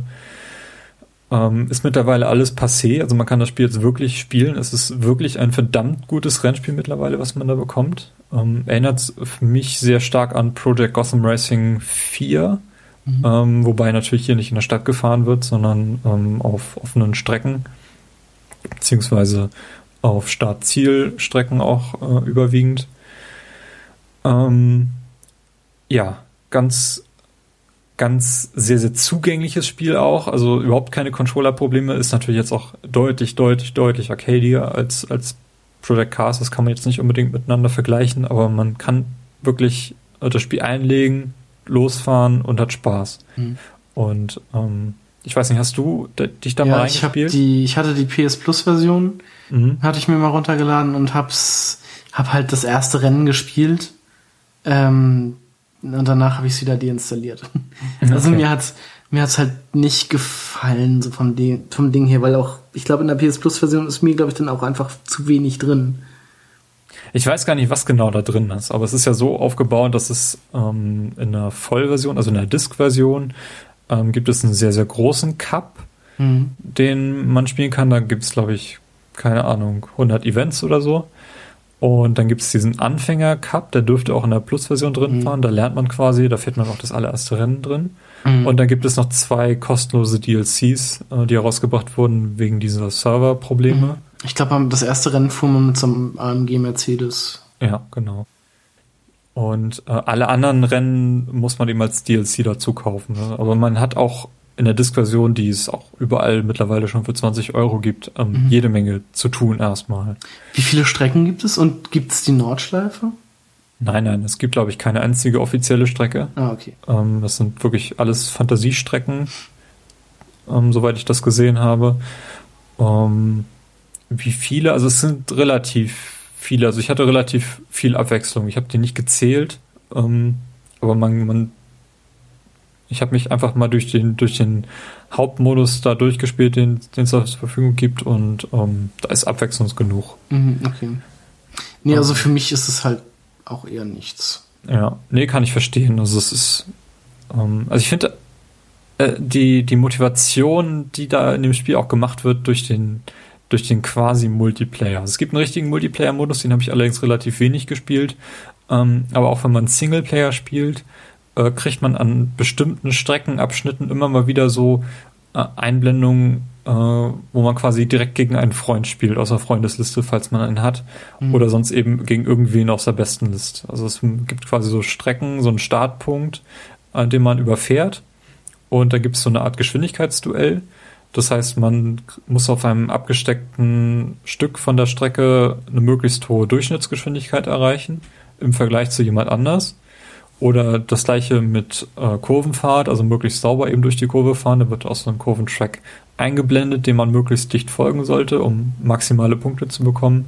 Und das dritte ist eben ein Driftvergleich, den ich meistens nicht mache, weil Driften, wer driftet, ist langsam. Mhm. Ähm, ich fahre halt nicht gerne langsam. Deswegen, also Driften ist immer blöd. Ähm, ja, das sind so diese drei Modi und ähm, da ist eigentlich immer zwei, drei Strecken Abschnitte auf dem aktuellen Kurs, den man fährt, wo man solche Duelle halt virtuell quasi gegen jemand anders fährt. Und das ist immer ganz cool. Und der Vergleich mit der, mit der Gesamtrundenzeit oder der Gesamtzeit des Rennens ähm, mit der Freundesliste ist halt auch immer am Ende eingeblendet. Also es ist durchaus sehr viel Motivation, die da gemacht wird. Ähm, ja, genau. Und das, äh, das letzte Element ist eben der Club, den man gründet. Also man sammelt halt Erfahrungspunkte für sich selbst und wenn man in einem Club ist, auch für den Club und kann auch, wenn man in einem Club ist, ich bin in irgendeinem Console Club gelandet, ähm, sammelt man halt gemeinsam Erfahrungspunkte, mit denen man dann neue Autos freischalten kann. Mhm. Also das ist ganz cool. Oder kümmert sich halt einer in dem Club um eine vernünftige Bemalung und dann kannst du auch die Clubbemalung immer auswählen, wenn du dein Auto suchst. Und ähm, das ist schon, schon ganz nett gemacht. Also ich finde das ganz cool. Und man kann auch als Club Herausforderungen erstellen und dann andere Clubs schicken und sich dann miteinander vermessen äh, und vergleichen und ähm, also das, das funktioniert mittlerweile ausgezeichnet. Also Drive Help ist eine uneingeschränkte Empfehlung für alle, die solche etwas arcadigere Rennspiele im Stil von, keine Ahnung, Project Gotham Racing oder Forza Horizon eben haben wollen. Das, mhm. ist, das ist euer Spiel auf der PS4. Ja. Okay. Warten wir ab, bis äh, Gran Turismo kommt. Wenn es denn mal kommt, ja. Ja, so, ähm, hast du noch irgendwas? Ich habe noch ein Spiel, das hast du mir nämlich letzten Donnerstag vorbeigebracht. Ähm, Diablo 3 auf Ei, der PlayStation ja. 4. Ähm, es ist mein erstes Diablo. Ich habe früher nie irgendein Diablo gespielt und ich habe das jetzt auch nur ähm, jetzt so plötzlich, weil ich jetzt einen, einen Kumpel habe, mit dem ich das im Couch-Koop spiele, ähm, was auf der PlayStation 4 wunderbar funktioniert. Ähm, die Controllersteuerung ist sehr gut, sehr gut umgesetzt, was bei der Controllersteuerung auch neu ist. Ähm, man kann sich mit dem rechten Stick abrollen. Das gab's, das gibt's, dieses Feature auf dem PC gibt's es nicht. Ähm, es gibt äh, sechs Charakterklassen. Und zwar ist es einmal der Barbar, der Kreuzritter, was so als, als Tank agiert, sag ich mal, also Schaden auf sich nehmen oder Gegner äh, sozusagen auf sich richten, anlocken und so. Ähm, dann gibt's den Dämonenjäger, was eher so ein Fernkämpfer ist. Äh, dann gibt's einen, Mönch, äh, einen Hexendoktor und eine andere Klasse, die ach so, den Magier beziehungsweise Zauberer. Genau. Ähm, ich habe das Spiel am ich glaube, Samstag angefangen als Mönchen. Sagt man das? Ist das Mönchen? Also ein weiblicher Mönch. Ähm, was ich ziemlich cool schon fand, ähm, äh, die mit X greift man ganz normal an. Ähm, was so ein bisschen schade ist, ist, äh, man hat immer eine Waffe, also ein Schwert oder ein Dolch in der Hand oder sowas. Ähm, ich spiele jetzt, also ich habe jetzt mit der mit dem mit dem Mönch sozusagen mit der Mönchin gespielt. Ähm, bin damit irgendwie in der Mitte des ersten Aktes und habe dann mit meinem Kumpel zusammen habe ich einen Hexen äh, ja einen Hexendoktor genommen und er hatte einen äh, diesen Kreuzritter so ein Paladin halt. Ähm, die Sache ist, man hat halt irgendwie eine Waffe in der Hand, aber die benutzt man nicht. Also man macht halt irgendwie immer so eine Magieangriffe. Ich zum Beispiel habe entweder ein Blasrohr mit, mit Giftpfeilen am Anfang gehabt oder inzwischen habe ich halt so, äh, so Feuerbälle, die ich werfe. Und er hat halt so ein, so ein riesiges Zweihandschwert, was er einhändig führen kann. Ähm, benutzt es aber nicht, weil er irgendwie welche, was weiß ich, so magische Hammer oder sowas durch die Gegend schleudert. Ähm, und auch bei anderen Attacken benutzt man irgendwie so seine Waffe in der Hand nicht, was immer so ein bisschen, also ich finde es ein bisschen merkwürdig, aber im Grunde stört es nicht großartig. Ähm, Diablo 3 ist in drei Akte aufgeteilt, die sich, äh, in vier Akte aufgeteilt, die sich äh, auch von der Umgebung her immer sehr äh, unterscheiden. Was ganz cool ist natürlich. Der fünfte Akt, äh, der angezeigt wird, das ist schon das, das Add-on, das Reaper of Souls. Ähm, das ist ja bei der PlayStation 4 schon automatisch mit drin, als in dieser Ultimate Evil Edition. Ähm, ich glaube, Level Cap bei den Charakteren ist nachher Level 70. Wir sind jetzt beide ähm, im letzten Akt auf, ich glaube, Level Mitte der 50er irgendwie. Ähm, wir haben es auf normal angefangen. Ähm, von der Story, ja, die ist relativ vernachlässigbar. Wir haben, also die meisten Textfenster, also das, es gibt eine Sprachausgabe über das, äh, die das ähm, erzählt wird, aber äh, das drücken wir meistens irgendwie weg. Die Zwischensequenzen gucken wir uns an, weil wenn Blizzard was kann, dann sind das einfach äh, gerenderte Videos. Sozusagen, das hat man ja bei Warcraft 3 und so auch schon gesehen. Äh, die sehen immer fantastisch aus und sind sehr geil inszeniert. Ähm, das Spiel an sich macht auch unfassbar viel Spaß. Ähm, was wollte ich jetzt sagen? Wo war ich stehen geblieben? Ähm, also so, auch schon mal einen stundenlangen Monolog von, von Robert über dieses Spiel. Das kann gut sein, ja. Ähm, nee, wir sind jetzt im letzten Akt schon für den ersten und den zweiten Akt. Äh, wir haben also jeweils pro Tag quasi so einen Akt gespielt. Der erste und der zweite Akt war jeweils acht Stunden. Ähm, den dritten und vierten Akt, die waren etwas kürzer. Ähm, also vor allem der vierte, der war sehr kurz. Ähm, da haben wir jetzt so, ich sag mal, für beide zusammen irgendwie nur noch acht Stunden gebraucht. Ähm, und der fünfte Akt, was jetzt quasi das Add-on ist, der wird wahrscheinlich wieder etwas länger dauern. Ähm, aber da rechnen wir halt auch so mit acht oder neun Stunden. Wir haben jetzt zwei Stunden gespielt. Ähm, äh, wir haben es auf normal angefangen und haben jetzt, ich glaube, irgendwie Mitte des dritten oder gegen Ende des dritten Aktes haben wir den Schwierigkeitsgrad auf schwer gestellt. Also es gibt halt schwer, äh, normal, dann gibt es schwer und dann gibt's äh, halt äh, ja ultra schwer eins, zwei, drei, vier, fünf. So geht's dann weiter in diesen Richtungen irgendwie. Ähm, wo einem dann auch geraten wird, irgendwie den, den, ich glaube, der Schwierigkeitsgrad hast du dann auch irgendwie Diablo irgendwie oder diabolisch. Äh, da wird einem auch geraten, erst ab Level 60 äh, damit anzufangen.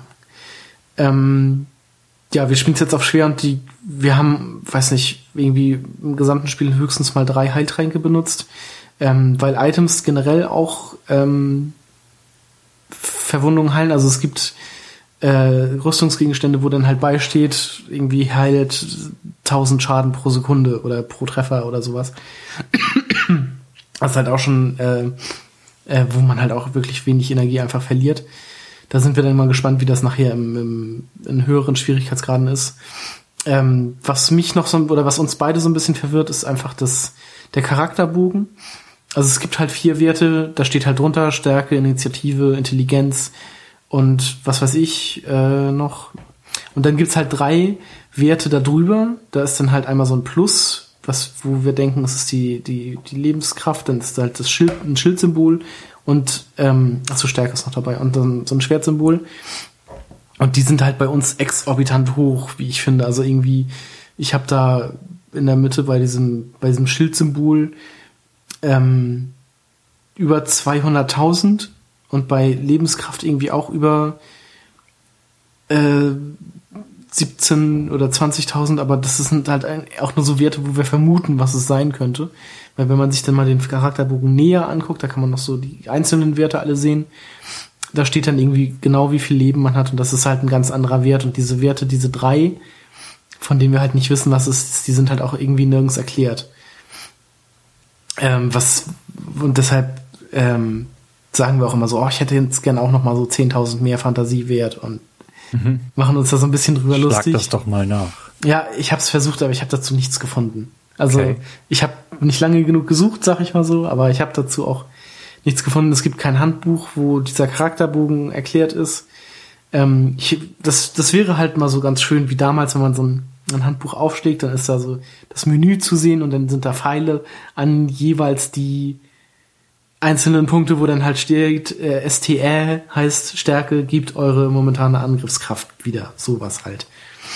Ähm, Gibt's leider nicht im Spiel nicht und im, im Internet habe ich dazu auch leider nichts gefunden. ähm, nee, und des Weiteren kann man halt ähm, in, im Dorf, beziehungsweise immer in seinem Missionshub, wo alle Leute sind, ähm, kann man halt entweder irgendwie seltene Edelsteine herstellen, die die Waffen und Rüstung noch verbessern.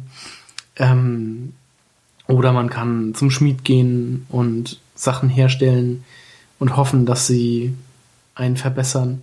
Oder man kann Sachen, ähm, also jede Waffe hat halt nachher, kann halt nachher irgendwie, ich glaube, bis zu vier ähm, so extra Fähigkeiten haben, wie zum Beispiel mehr Erfahrung oder ähm, mehr kritische Schaden und sowas. Und dann gibt es halt noch eine, eine äh, Verzauberin, heißt das so, ich weiß nicht, äh, zu der man gehen kann und dann halt diese, diese Punkte gegen andere austauschen kann. Irgendwie gibt's auch Arkanwiderstand oder Magiewiderstand und so. Und dann kann man die halt austauschen lassen, auch gegen Gold und gegen äh, besondere Materialien, die man äh, durch das Zerlegen von Waffen und Rüstungen kriegt. Ähm, das macht man dann halt auch immer nebenbei so ein bisschen. Ähm, das Spiel an sich macht aber wirklich sehr viel Spaß. Also wir haben es jetzt bald das erste Mal durch und ich denke mal, wir werden es auch noch ein zweites und vielleicht auch ein drittes Mal durchspielen. Und ja, also wir das sind ist ja auch das Coole, dass sich die Charaktere auch unterschiedlich spielen. Das war ja auch schon Teil 1 und 2 so. genau. Also wir werden nicht mit neuen Charakteren anfangen, sondern einfach unsere Charaktere durch diese anderen Schwierigkeitsgrade führen. Ja, oder das. Mhm. Und was wir halt momentan auch machen, wir laufen halt jeden, jeden Flecken der Karte ab, ähm, um alles quasi zu 100% zu erkunden und zu sehen, ob wir irgendwie was vergessen haben, irgendwelche Gegner übersehen, Truhen übersehen haben. ähm, und das werden wir dann natürlich in den nächsten Durchläufen wahrscheinlich nicht mehr machen, weil wir wissen, wo wir hin sollen. Ähm, man hat auch gemerkt, als ich Ja, war das nicht so, dass die, die Karte immer neu generiert wird? Also war das Ja. in Diablo 2 so? Ähm, also das hatten wir in einem Dungeon. Ähm, ich hatte das ja vorher mit dem mit dem weiblichen Mönch da gespielt. Ähm, und dann hatte ich das in einem Dungeon gemerkt, dass der etwas anders aussah als der, in dem wir dann danach drin waren. Ja, soweit ich weiß, ist es aber auch, also zumindest in Diablo- Diablo 2 war es so, dass die Oberwelt auch eben immer anders aussieht. Deswegen weißt du eben nicht, wo du hin musst. Also die Oberwelt, das, das weiß ich halt nicht. Das, ähm, die Oberwelt sieht, glaube ich, immer anders, also gleich aus, aber die Dungeons sind dann halt anders. Das weiß ich aber nicht, kann ich noch nichts zu sagen. Wird sich zeigen, wenn ich das Spiel zum einen mit dem Mönch weiterspiele, zum anderen vielleicht auch im anderen. Ähm, also Diablo 2 habe ich ja nie gespielt. Ich weiß, wie es bei Diablo 1 war. Da ist man ja auch einfach nur in diesen in diese Krypta quasi reingegangen und dann immer Ebenen runter und die waren ja, glaube ich, immer anders. Ja, genau. War das Ja, bei klar. Diablo 2 auch so, dass man da quasi nur einen einzigen Dungeon hat? Nee, nee, da war es halt auch so wie in Teil 3, Achso, dass man so ähm, eine dass du eben fünf Akte hast. Mhm. Und in jedem Akt hast du einen anderen Hub, also ein anderes Dorf oder Ah, wo okay. auch immer du eben deine Händler hast. Und dann gehst du halt von da in die Welt hinaus und da gibt's dann überall diese Dungeons, in die du reingehst. Okay, nee, also ja. Und das sah halt immer anders aus, wenn du es neu gestartet hast. Also ich glaube, das ist äh, das ist höchstens bei den Dungeons so. Bei der Oberwelt, die bleibt, glaube ich, immer gleich. Okay. Wahrscheinlich haben wir gerade ganz großen Mist erzählt und Das kann ich ja, Diablo-Fans schlagen gerade die Hände über dem Kopf das zusammen. kann ich ja noch mal korrigieren, wenn ich äh, das jeweils mit anderen Charakteren noch gespielt habe. ja. Okay. Ja. Ähm, ja, sehr, sehr ausführlich, was wir äh, nachgeholt haben hier heute an äh, Spielen, die wir gespielt haben in letzter Zeit, weil wir, wie gesagt, das schon länger nicht gemacht haben. Ab abschließen möchte ich noch mit einem Pro-Tipp. Äh, und zwar habe ich ein neues Headset, das äh, Turtle Beach Ear Force PX22. Für welche Konsole? Ähm, ja, für alle Konsolen. Okay. Ähm, ich hatte ja vorher das X1, das habe ich seit, keine Ahnung, 2007 oder so. Also schon relativ äh, lang. Das habe ich auch immer zum Podcasten benutzt oder eigentlich nur noch zum Podcasten. Ähm, das war kompatibel mit der Xbox 360. Mhm. Das habe ich gekauft, als äh, Turtle Beach äh, quasi damit angefangen hat. Äh, das musste ich mir noch aus UK importieren. Das gab es dann noch gar nicht in Deutschland. Mittlerweile sind die auch hier recht groß geworden. Ähm, und das Headset war aber wirklich äh, runtergerockt. Also da ist nichts. Mhm. Äh, Ja, das hab war das unangenehm zu tragen. Das knarzte, wenn man es aufgesetzt hat. Das habt ihr wahrscheinlich ab und zu mal ähm, in der Podcastaufnahme auch gehört, weil das doch relativ laut knarzt mittlerweile. Ähm, das Mikrofon funktionierte nur über diesen Xbox-Anschluss. Ähm, es ist ja noch für den PC noch ein Mikrofonstecker dabei gewesen, der war von vornherein kaputt. Aber ich hatte, wie gesagt, keine Lust, das Ding zurück nach England zu schicken, deswegen war mir das dann auch irgendwann egal. Ja, und nun habe ich endlich mal das äh, Ding ersetzt, habe mir das PX22 geholt, das auch ähm, die gleiche Kategorie ist, also kostet 50 Euro, ähm, hat also relativ viele Kabel, hat aber endlich ein ordentliches, äh, einen ordentlichen Verstärker, wo man alles separat einstellen kann. Also Sprachchat und externe Musik und äh, Musik vom Spiel kann man alles separat regeln. Man kann auch den Bass äh, separat einstellen. Ähm, das finde ich also schon mal sehr heraus, herausragend hier von den Möglichkeiten her. Das ist mehr als das X1 konnte. Und das andere ist, es ähm, hat zwar weiterhin ein USB und einen Audiostecker, aber mit dem USB-Stecker meldet es sich am Rechner auch direkt als Headset an. Ah. Und eben auch an der PS4. Und das finde ich, ähm, ist wesentlich mehr. Das, das X1 hat auch einen USB-Stecker, aber den braucht es nur zu, für Strom, für den Verstärker. Mhm. Ähm, so, da hat sich Turtle Beach deutlich weiterentwickelt seitdem. Das ist großartig. Ähm, für die PS4 muss man allerdings noch, ähm, also es funktioniert dran, ähm, aber man kann dort diesen Regler nicht vernünftig nutzen. Da muss man noch einen Adapter sich besorgen, äh, der dann direkt an den optischen Audioausgang angeschlossen wird. Mhm. Ähm, das Ding müsste ich mir nochmal zulegen, kostet leider auch 30 Euro, was das Headset dann preislich dort doch wieder unattraktiv macht. Du kannst ähm, das Headset aber auch direkt an den Controller anschließen. Kann ich machen, aber ich krieg's dann nicht auf vernünftige Lautstärke. Ah, okay. Äh, das ist das Problem. Und das wird eben durch diesen Adapter gelöst. Mhm. Ähm, also ich mache das im Moment auch so, dass ich mir den USB-Anschluss direkt an die PS4 ranmache mit einem USB-Verlängerung und dann eben den Audiostecker an den Controller anschließe. Also ich sag, da kann man ja auch den, den gesamten Audiostrom eben darauf rumleiten. Das geht schon ganz gut, aber es ist nicht zufriedenstellend. Also du kannst die Lautstärke ja auch über das PlayStation 4 Menü einstellen. Genau, da musst du aber auch auf Maximum schon gehen. Okay. Hm, also es, ist, es, es funktioniert nicht so richtig. Okay, weil das weiß ich das bei meinen nämlich, glaube ich, anders. Also ich muss das nicht auf Maximum stellen, weil dann fetzt es mir die Ohren weg. ja, also wenn ich normale Kopfhörer anschließe, ist das auch so, aber hier scheint da irgendein Problem zu sein. Okay. Ähm, aber am PC ist es, also es ist kein, kein Fehler im Headset, mhm. denn am PC kann ich es wirklich äh, brutal laut stellen. Mhm. Also das, das ja. Klingt auf jeden Fall gut. Ich habe auch das Gefühl, dass äh, die Bluetooth-Verbindung zu dem Controller nicht ganz stabil ist, was das Audio angeht. Also ich habe da relativ häufig Aussetzer. Das ist ein bisschen schade. Ja, aber in dem Headset selber für 50 Euro, da sind auch Adapter eben bei, damit man es an der 360 benutzen kann und an der PS3 funktioniert es auch äh, ohne Probleme. Ähm, Xbox One hat ja, glaube ich, auch zumindest in dem neuen Controller eine 3,5 Klinke, also geht's dann sowohl als auch. Weiß ich gar nicht. Das? Also der, der neue Controller hat. Also das den, den Elite Pro Controller? Nee, nicht den Elite, ja, der wird das, der wird das sicherlich auch haben. Aber es ist ja die, die erste Controller-Revision, die noch vor der E3 angekündigt wurde, die war ja schon, ähm, dass das Ding jetzt eben einen neuen Klinkenstecker bekommt. Okay. Statt 2,5 eben 3,5. Ähm, alle zukünftigen Controller und der Elite-Controller ist ja nochmal ein ganz anderes Kaliber. Ja, Nee, aber bin ich soweit sehr zufrieden. Ich benutze das auch jetzt gerade beim Podcasten. Ähm, passt sehr gut. Ich habe einen relativ großen Kopf, ähm, kann man sehr schön einstellen und es äh, ist eben hat eine größere Ohrmuschel als das X1. Also es geht wirklich ganz übers Ohr rüber, ohne zu drücken. Ähm, ich mhm. trage das jetzt seit über drei Stunden. Ja, ich merke es ähm. gerade mit meiner Brille.